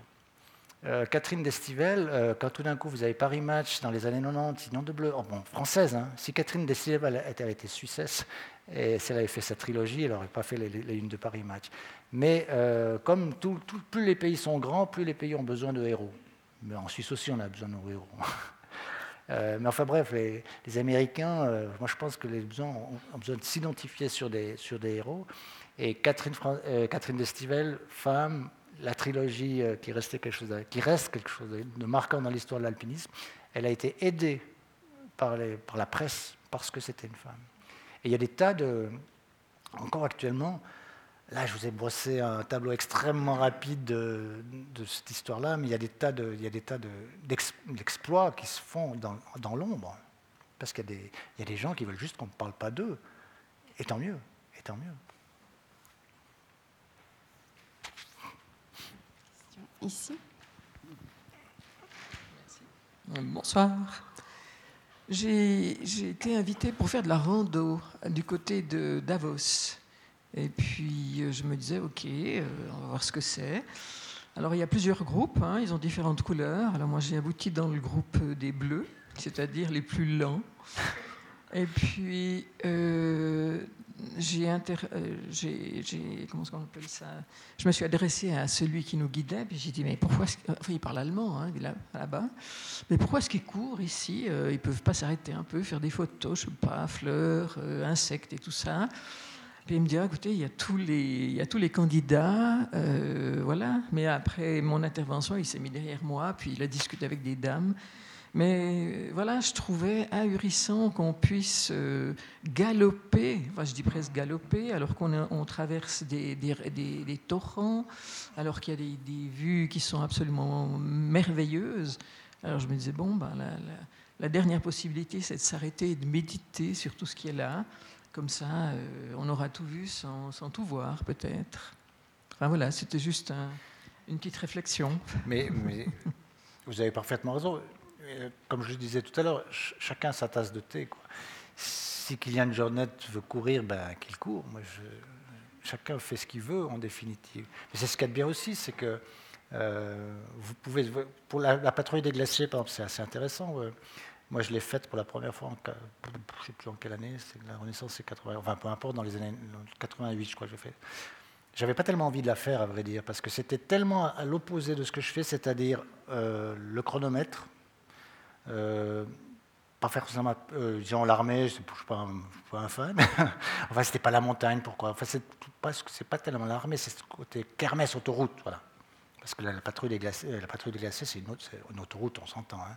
Enfin, la, montagne, ils sont obligés de rester quasiment domestiqués, ils ne peuvent pas se permettre une avalanche, etc. Et puis il y a beaucoup de monde. Moi, je n'avais pas du tout envie de la faire. Et puis je l'ai faite parce que je la commentais en direct euh, pendant 4 heures la, première année en 84. Et puis en 86, je me dis non, mais il faut quand même que j'aille voir ça de l'intérieur. Donc j'y suis allé pour une raison purement professionnelle. Et j'étais extrêmement surpris, mais en bien. Et en bien, parce que, bon, nous, le seul chronomètre qu'on visait, c'était pas se faire éliminer parce que vous êtes obligé de passer des postes, sinon, si vous ne passez pas à ça, il faut quand même avancer. Hein. Enfin, si vous n'êtes pas là à telle heure, vous, êtes, éliminé. Donc, euh, on s'arrangeait pour, euh, pour arriver au bout. Mais ce qui m'a énormément surpris, donc on avait, un tout petit peu le chronomètre. Vous savez qu'en montagne, on regarde la montre en général pour des raisons de sécurité. Il faut rentrer de tour en cabane, ça c'est un peu des règles de base. C'est les seuls moments où on, regarde la montre en se disant, disons, c'est déjà une heure de l'après-midi, il faudrait qu'on rentre. Quoi. Donc regarder sa montre, c'est des fois normal et logique. Mais là, la, patrouille de glaciers, ça reste une course. Donc on regardait la montre que pour ne pas se faire éliminer. Mais ce qu'il y avait d'extraordinaire dans la, patrouille des glaciers, j'avais l'impression que je jouais au tennis en, très modeste amateur, puis qu'à côté de moi, j'avais Federer qui faisait des balles, quoi, en gros. Parce que ceux qui gagnent, ils vont, euh, pour ne pas se faire éliminer, il faut faire du 500 mètres de dénivelé à l'heure, en gros. C'est déjà, ceux qui font un peu de rando, ça vous donne une idée. Mais ceux qui gagnent, ils font 1000, 1500 mètres à l'heure. Ils vont deux, trois fois plus vite que vous. J'ai toujours l'impression, quand on se fait dépasser, je, je me dis, mais j'ai mis où le frein à main? C'est pas possible, parce qu'ils vont vite. Mais en même temps, c'est hyper sympa, parce qu'on leur laisse la place. Quoi. On, on, les, on sent, on sent qu'ils arrivent là. C'est un peu l'embouteillage au col de c'est assez marrant, hein, quand c'est bien gelé, tout ça. Mais enfin, bref. Donc, chacun fait ce qu'il veut. Hein. Mais c'est vrai que moi, personnellement, euh, euh, l'ultra, l'ultra-marathon et tout ça du Mont Blanc, personnellement, c'est tellement beau, je comprends pas comment j'ai vu pire, j'ai vu une course en Pologne. Euh, j'ai vu un film récemment, 220 km euh, non-stop, non-stop. Hein. il, court pendant 72 heures, je ne sais pas quoi. Euh, une femme qui venait d'accoucher, cinq semaines après, elle fait ça. on, est, dans la souffrance pure. Et la souffrance pure. Il est où le plaisir? Chacun sa croix. Hein. Parole de Valaisan. Dans le fond, quand, vous réalisez que ce soit des émissions ou des, documentaires sur la montagne, euh, comment trouver l'équilibre entre justement à la fois donner le petit frisson par le risque, etc., puis en même temps, disiez ce qui compte, c'est l'émotion. Euh, est-ce que justement l'émotion, c'est pas le meilleur antidote à cette folie du risque, à cette folie de la vitesse ou à ce genre de dérive que vous décriviez tout à l'heure? Ben, je crois, crois qu'un bon film, et quel que soit le sujet, un bon film, c'est bon, passe-moi les jumelles puisque je connais un peu ce domaine, c'est clair qu'on fait dans ce qu'on appelle la belle image. Euh, et puis qu'on demande à nos caméramans de, faire de la belle image. Et s'il y a une poubelle, bah, bah on lui dit bah, tu n'es pas obligé de filmer la poubelle, quoi. tu filmes ce qui est à côté. En gros, c'est clair qu'on fait la belle image.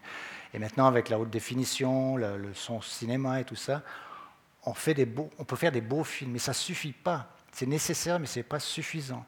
Et un beau film, je dis à mes équipes, je préfère avoir une image peut-être un peu plus, pour une raison X un peu moins bonne ou un son un peu imparfait, mais ce que je veux, c'est une émotion. Il n'y a pas de bon film si vous n'avez pas une émotion. C'est comme un livre.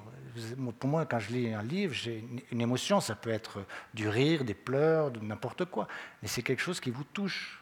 Et c'est ça la définition d'un bon film.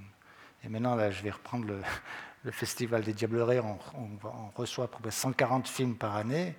Et moi, un de mes critères, c'est elle est où l'émotion? Euh, J'avais participé à un séminaire de National Geographic, qui, euh, qui, non seulement vous connaissez tous la revue National Geographic, mais ils ont aussi une, chaîne de télévision qui touche 8 millions d'abonnés quand même, c'est pas rien. Et eux, ils ne font rien directement, ils, reçoivent des projets de jeunes réalisateurs, ils acceptent ou ils n'acceptent pas. Ils ont une grille pour accepter les films ou pas. Et dans leur grille, il y a précisément ça. Elle est où la surprise? Elle est où l'émotion? Bon, eux, ils, cherchent le rapport avec l'homme-animal souvent. Et puis, ils, ont, ah, forcent les jeunes à avoir, ça j'aime bien, les, avoir des titres, et maintenant je fais ça avec mes... Avec mes maintenant je, force, je dis mes jeunes réalisateurs, je suis plus vieux. euh, quel est ton titre? Parce que si vous avez un film, puis le titre c'est La vie sexuelle des bactéries sur votre peau quand vous vous levez le matin, vous avez envie de regarder le film en gros. Et si les, les jeunes, oh, je sais pas, je verrai bien. Je dis non, non, réfléchis, parce que ça va te forcer à trouver un angle. Parce qu'un film, c'est aussi un angle. C'est toujours un point de vue. L'objectivité, bon, c'est pas ce n'est pas une émission d'information, donc on, a une subjectivité totalement assumée. Et cette subjectivité, en gros, consiste à dire que la vie est belle. On ne fait pas temps présent. Au contraire, mon collègue euh, Jean-Philippe Sépi, je lui dis plus tu fous la trouille aux gens le jeudi soir, parce que je pense que temps présent, temps présent est un peu anxiogène. Hein. Ma femme appelle ça flip présent. Plus tu leur fous la trouille, mieux c'est pour nous. le lendemain, les gens, ils, veulent, ils savent, ils savent, ils viennent voir Passe-moi les jumelles, ils ne savent pas forcément ce qu'ils viennent voir, mais ils savent qu'on caresse la vie dans le sens du poil, quoi, dans le bon sens. en gros, c'est ça. Quoi. Comme ça, on saura comment on est manipulé du jeudi au vendredi soir. Euh, la haute route ou la traversée des Alpes, dont j'ai beaucoup apprécié vos reportages, euh, je me suis toujours posé la question de quelle manière vous faisiez la sélection de vos candidats. Jusqu'à quelle heure Et si vous testiez leurs aptitudes avant de partir. Parce que pour certains, c'est quand même un long pensum. Oui, oui, oui. oui. Alors, alors, je vais la faire courte. On a eu à peu près 700 candidatures.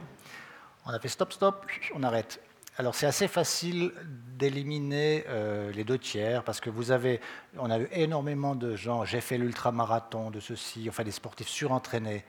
Ben, excusez-nous, c'est pas notre tasse de thé. Euh, allez, continuez à faire vos ultramarathons. Et puis des gens complètement sous-entraînés qui ne réalisaient pas du tout ce qu'on allait leur demander. Donc vous pouvez éliminer déjà euh, assez facilement les deux tiers des candidats. J'en ai un qui m'a écrit qui commence sa lettre en disant J'aime pas la marche, j'aime pas les groupes. Celui-là, je me suis dit, tiens, je vais quand même le voir, celui-là. et en fait, je pense que c'est quelqu'un qui lui dit, il faut que tu les provoques et tout, et ils vont te prendre et tout. Puis euh, le vernis a vite craqué, il n'y avait rien dessous, en fait. Enfin, Après, la sélection, c'est assez simple, parce qu'on a vu 100 personnes. C'est beaucoup. 100 hein. personnes pour en prendre 10, c'est 100 personnes quand vous faites à peu près 10 minutes par personne. Je peux vous dire, on a fait ça en 3 jours quand même. Mais c'est schizophrénique. Au moment d'un moment, je sais plus. Parce qu'on a un canevas de questions à poser, justement. Vous faites, quoi comme marche Parce que le but, c'est pas les faire souffrir. Le but, c'est euh, trouver la personne qui a envie de le faire, mais qui n'ose pas le faire. Voilà, ça c'est le profil idéal. Le cas qui est trop, trop entraîné, comme je dis, ça ne m'intéresse pas. Et puis, et puis ceux qui sont, on ne veut pas les faire souffrir. Donc on, a un canevas physique. Après, c'est assez facile. Ça devient très difficile avec les 20 derniers. Euh, parce qu'ils pourraient tous venir. Mais là, il commence à avoir des critères. Euh, comme c'était une coproduction avec la France, homme-femme, moi je voulais plus de femmes que d'hommes, on fait des efforts. non, mais parce que les tous, on en fait tous. non, parce que les jumelles, on a un déficit de, femmes, on le sait. Hein. On, sait, on, on, fait des efforts, mais on a des... Enfin bref. Euh, pour finir, on avait deux, deux, femmes médecins, une Suissesse, une Française. On a pris la Française, qui est formidable dans le film, du reste. Cette fille qui a fait des embolismes pulmonaires, elle, elle, est juste formidable dans le film. Et je pense que c'était le bon choix. Voilà, parce qu'on avait besoin de, français, et puis, on ne va pas prendre que des valets, que des vaudois, on a trop de vaudois. On va, on va panacher un petit peu, on avait un château du reste. J'en tombe sur le cas de Daniel, ça fait rare, hein, c'est c'est Daniel? Alors lui, lui c'est un cas particulier. On avait deux cas, c'était lui, et puis l'autre, c'était... Enfin, je vais déjà parler de lui. Parce que lui, forcément, quand vous choisissez des gens, vous avez forcément le plus jeune. En l'occurrence, il n'est pas si jeune que ça, il avait c'est un Français qui avait, je ne sais plus quel âge, doit avoir 21. Enfin, on ne voulait pas prendre trop jeune non plus, parce qu'enfin, en dessous de 18 ans, on n'allait pas, parce que c'est trop compliqué au niveau de responsabilité, tout ça. Enfin bref. Et puis vous avez forcément le plus vieux, enfin le doyen, on va dire ça. Et 83 ans, je lui dis, euh, Daniel, euh, euh, est-ce que je peux téléphoner à ton médecin? Oui, bien sûr. je téléphone au médecin et je, il m'autorise. Alors, euh, oui, oui, je pense qu'il peut le faire, il est en bonne forme. Euh, on va lui faire, est-ce qu'on peut lui demander un test d'effort? On lui a demandé un test d'effort. Puis après, je lui dis, euh, puis, ta femme, elle en pense quoi? Puis, oh, j'ai pas osé lui demander. Sa femme n'était pas au courant. Je dis, ah là, tu me poses un problème, parce que moi, je ne te prends pas si tu n'as pas averti ta femme, je te dis tout de suite. Et j'ai téléphoné à son fils et à sa fille. Son fils me dit, ouais, prenez-le, vous allez voir, il est, il est formidable. Et sa dit, ne le prenez surtout pas, c'est un emmerdeur. et en fait, c'est sa fille qui m'a convaincu de le prendre. Mais à condition qu'il parle à sa femme. Parce que ça, je dis, elle s'appelle Micheline, je m'en souviens, sa femme. Parce que Micheline, en fait, euh, d'après ce qu'il me disait, je ne veux pas dévoiler les secrets de famille, mais bon, c'est un couple, on va dire, d'un âge respectable, et puis il avait peur de la laisser un peu seule, et puis surtout, elle avait peur de se retrouver tout seul, mais enfin bon, les enfants étaient là et tout ça. Et puis euh, à la fin, elle était toute contente qu'il soit tiré, quoi. et j'ai eu, je termine, excusez-moi, j'ai eu un cas aussi, celle qui rit très fort, là, euh, Carole. Et je vois son mari au départ à Saint-Gingolf, et je dis à son mari, merci de nous prêter votre femme pendant un mois. Et puis il m'a répondu, vous allez être content de nous la rendre. C'est assez drôle. Je partais malgré tout avec une page blanche parce que euh, ce qui se dit en théorie euh, ne s'applique pas forcément en pratique. Hein, j'attends. C'est ça l'intérêt du sujet. C'est ce qu'on cherche, c'est que c'est ce qu'on appelle dans le terme de métier de la captation pure. Et ça, c'est assez drôle parce qu'on fait souvent des coproductions parce que ça coûte relativement cher de faire, ce genre de programme. Les Français, eux, ils ont des canevas, ils ont besoin de canevas. Par exemple, j'avais fait un truc avec Arte, ils veulent qu'on écrive, ils veulent des scénarios. Qu'est-ce qui va se passer? Puis je leur dis, mais moi je ne sais pas ce qui va se passer. Je, sais, oui, je sais deux choses. Vous faites ça, vous partez de, Saint-Gingolf, vous arrivez à Menton, vous n'êtes plus le même. Ça, je sais. On, a fait ça autour du Cervin, on a fait des hautes routes. Et puis, ce que je peux vous dire aussi, c'est que sur les 10, là, évidemment qu'on n'a pas pris 10 pharmaciens. On n'a pas pris, euh, a, on, a, recréé un petit microcosme en se disant, tiens, il pourrait se passer des trucs, il va se passer des choses entre quoi? J'ai aucune idée. Aucune idée. Mais on fait de la captation. Et les Français ont quand même besoin de, textes. Ok. On écrit des textes, mais n'importe quoi, qu'ils ne lisent pas de toute façon. Je me rappelle que pour le tour du Cervin, je parlais d'une arme de séduction massive. Ils lisent pas, mais après, nous, on s'en. Alors là, franchement, on s'en fout, passez-moi l'expression. Mais on sait que c'est ça qui est intéressant, c'est que c'est pas, c'est pas, dans ce sens-là, ce n'est pas de la télé-réalité. Parce que c'est pas la télévision qui fixe des règles du jeu, genre des concours stupides pour, boire des, des, des, trucs avec des serpents dedans ou que sais-je, et puis pour arriver à la fin pour dire the winner is. Non, non, nous, le but, c'est on part ensemble, on arrive ensemble, et puis, ce n'est pas la télé qui fixe les règles du jeu, c'est la montagne, la nature. Et puis, la nature a beaucoup plus d'imagination que nous. Je peux vous garantir, un bon orage, quand vous n'avez jamais vécu de bon orage, ben ça, ils en souviennent encore. J'ai répondu un peu à... Tous les secrets seront dévoilés en ligne sur notre site internet, évidemment. Il y a une dernière question. Sinon, moi, j'aimerais peut-être terminer avec une petite chose avant de vous, remercier. Euh, on avait accueilli euh, notre écrivain local, mais à l'aura internationale, Thomas Sando, qui, dans son dernier roman qui s'appelle La balade des perdus, à un moment donné, ces personnes handicapées vivent euh, un voyage des plus rocambolesques et, impromptus. Et à un moment donné, ils se retrouvent tous à la montagne. Et il y a des pages qui sont magnifiques, où on sent ce que la montagne leur apporte. Et on est dans la fiction, mais j'ai retrouvé quelque chose du, souffle, ou en tout cas de l'amour que vous, vous avez pour la montagne, un peu dans ces pages-là. Donc je peux que vous encourager à, lire La balade des perdus si vous ne l'avez pas encore fait, de Thomas Sando. J'aurais pu vous l'offrir, mais j'y pense maintenant, ça arrive un peu tard. Mais voilà. Merci beaucoup, Benoît Aymon. C'était absolument passionnant de, vous entendre, de vous découvrir, non pas euh, voilà, derrière les manettes en tant que coproducteur ou plus anciennement comme euh, euh, présentateur. C'était un vrai régal. Puis ben, voilà, on se réjouit de découvrir la suite de Passe-moi les jumelles et puis de, vous découvrir aussi aux commandes en tant que programmateur du festival au Diableret du film Alpin. Merci. beaucoup, merci à toutes et à tous. Le bar est ouvert, les livres sont là. ah, il y a un autre livre, je m'excuse. Oui. Je ne sais pas si vous l'avez, ça s'appelle Les Huit Montagnes d'un auteur italien euh, magnifique.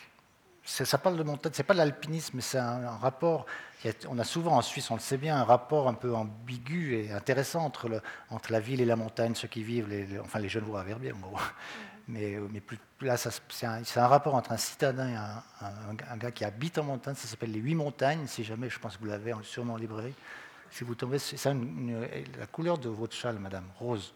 vous ne pouvez pas le louper, c'est un très beau livre. Peut-être vous pourrez nous transmettre un peu une bibliographie euh, qu'on pourra mettre en ligne sur notre site pour ceux qui aimeraient retrouver peut-être ces différents titres. Oui, oui, c'est Avec le temps. Hein. Bien sûr, mais, là, y a, vous avez une belle brochette là. Déjà. Merci Vincent. Et puis vous dire aussi, il y a des programmes du mois de septembre, servez-vous, des avant-programmes, peut-être aussi dans, dans, une conférence qui va un peu dans ce sens-là. Euh, au mois de janvier, le 17 janvier, si je ne dis pas de bêtises, on va accueillir Pierre Morat, qui a signé ce très beau euh, film qui s'appelle Free to Run, libre de courir, où c'est une histoire de la course à pied euh, dans les rues, du jogging, et de voir comment ça a été une rupture. Ça a été une rupture par rapport à toutes sortes de codes, que ce soit enfin, la, la position des femmes aussi, mais aussi Bien vraiment sûr. un rapport à l'espace public, un rapport au sport, aux règles, aux Jeux Olympiques, etc. Donc voilà, ce sera au mois de janvier, c'est un peu loin, mais pour ceux qui aiment le sport et qui aiment l'histoire aussi du sport, je trouve que c'est toujours très passionnant de, le voir sous cet angle-là. Euh, bah, Rendez-vous au mois de janvier, puis j'espère quand même avant. Bonne fin de soirée à toutes et à tous. À tout à l'heure. Merci.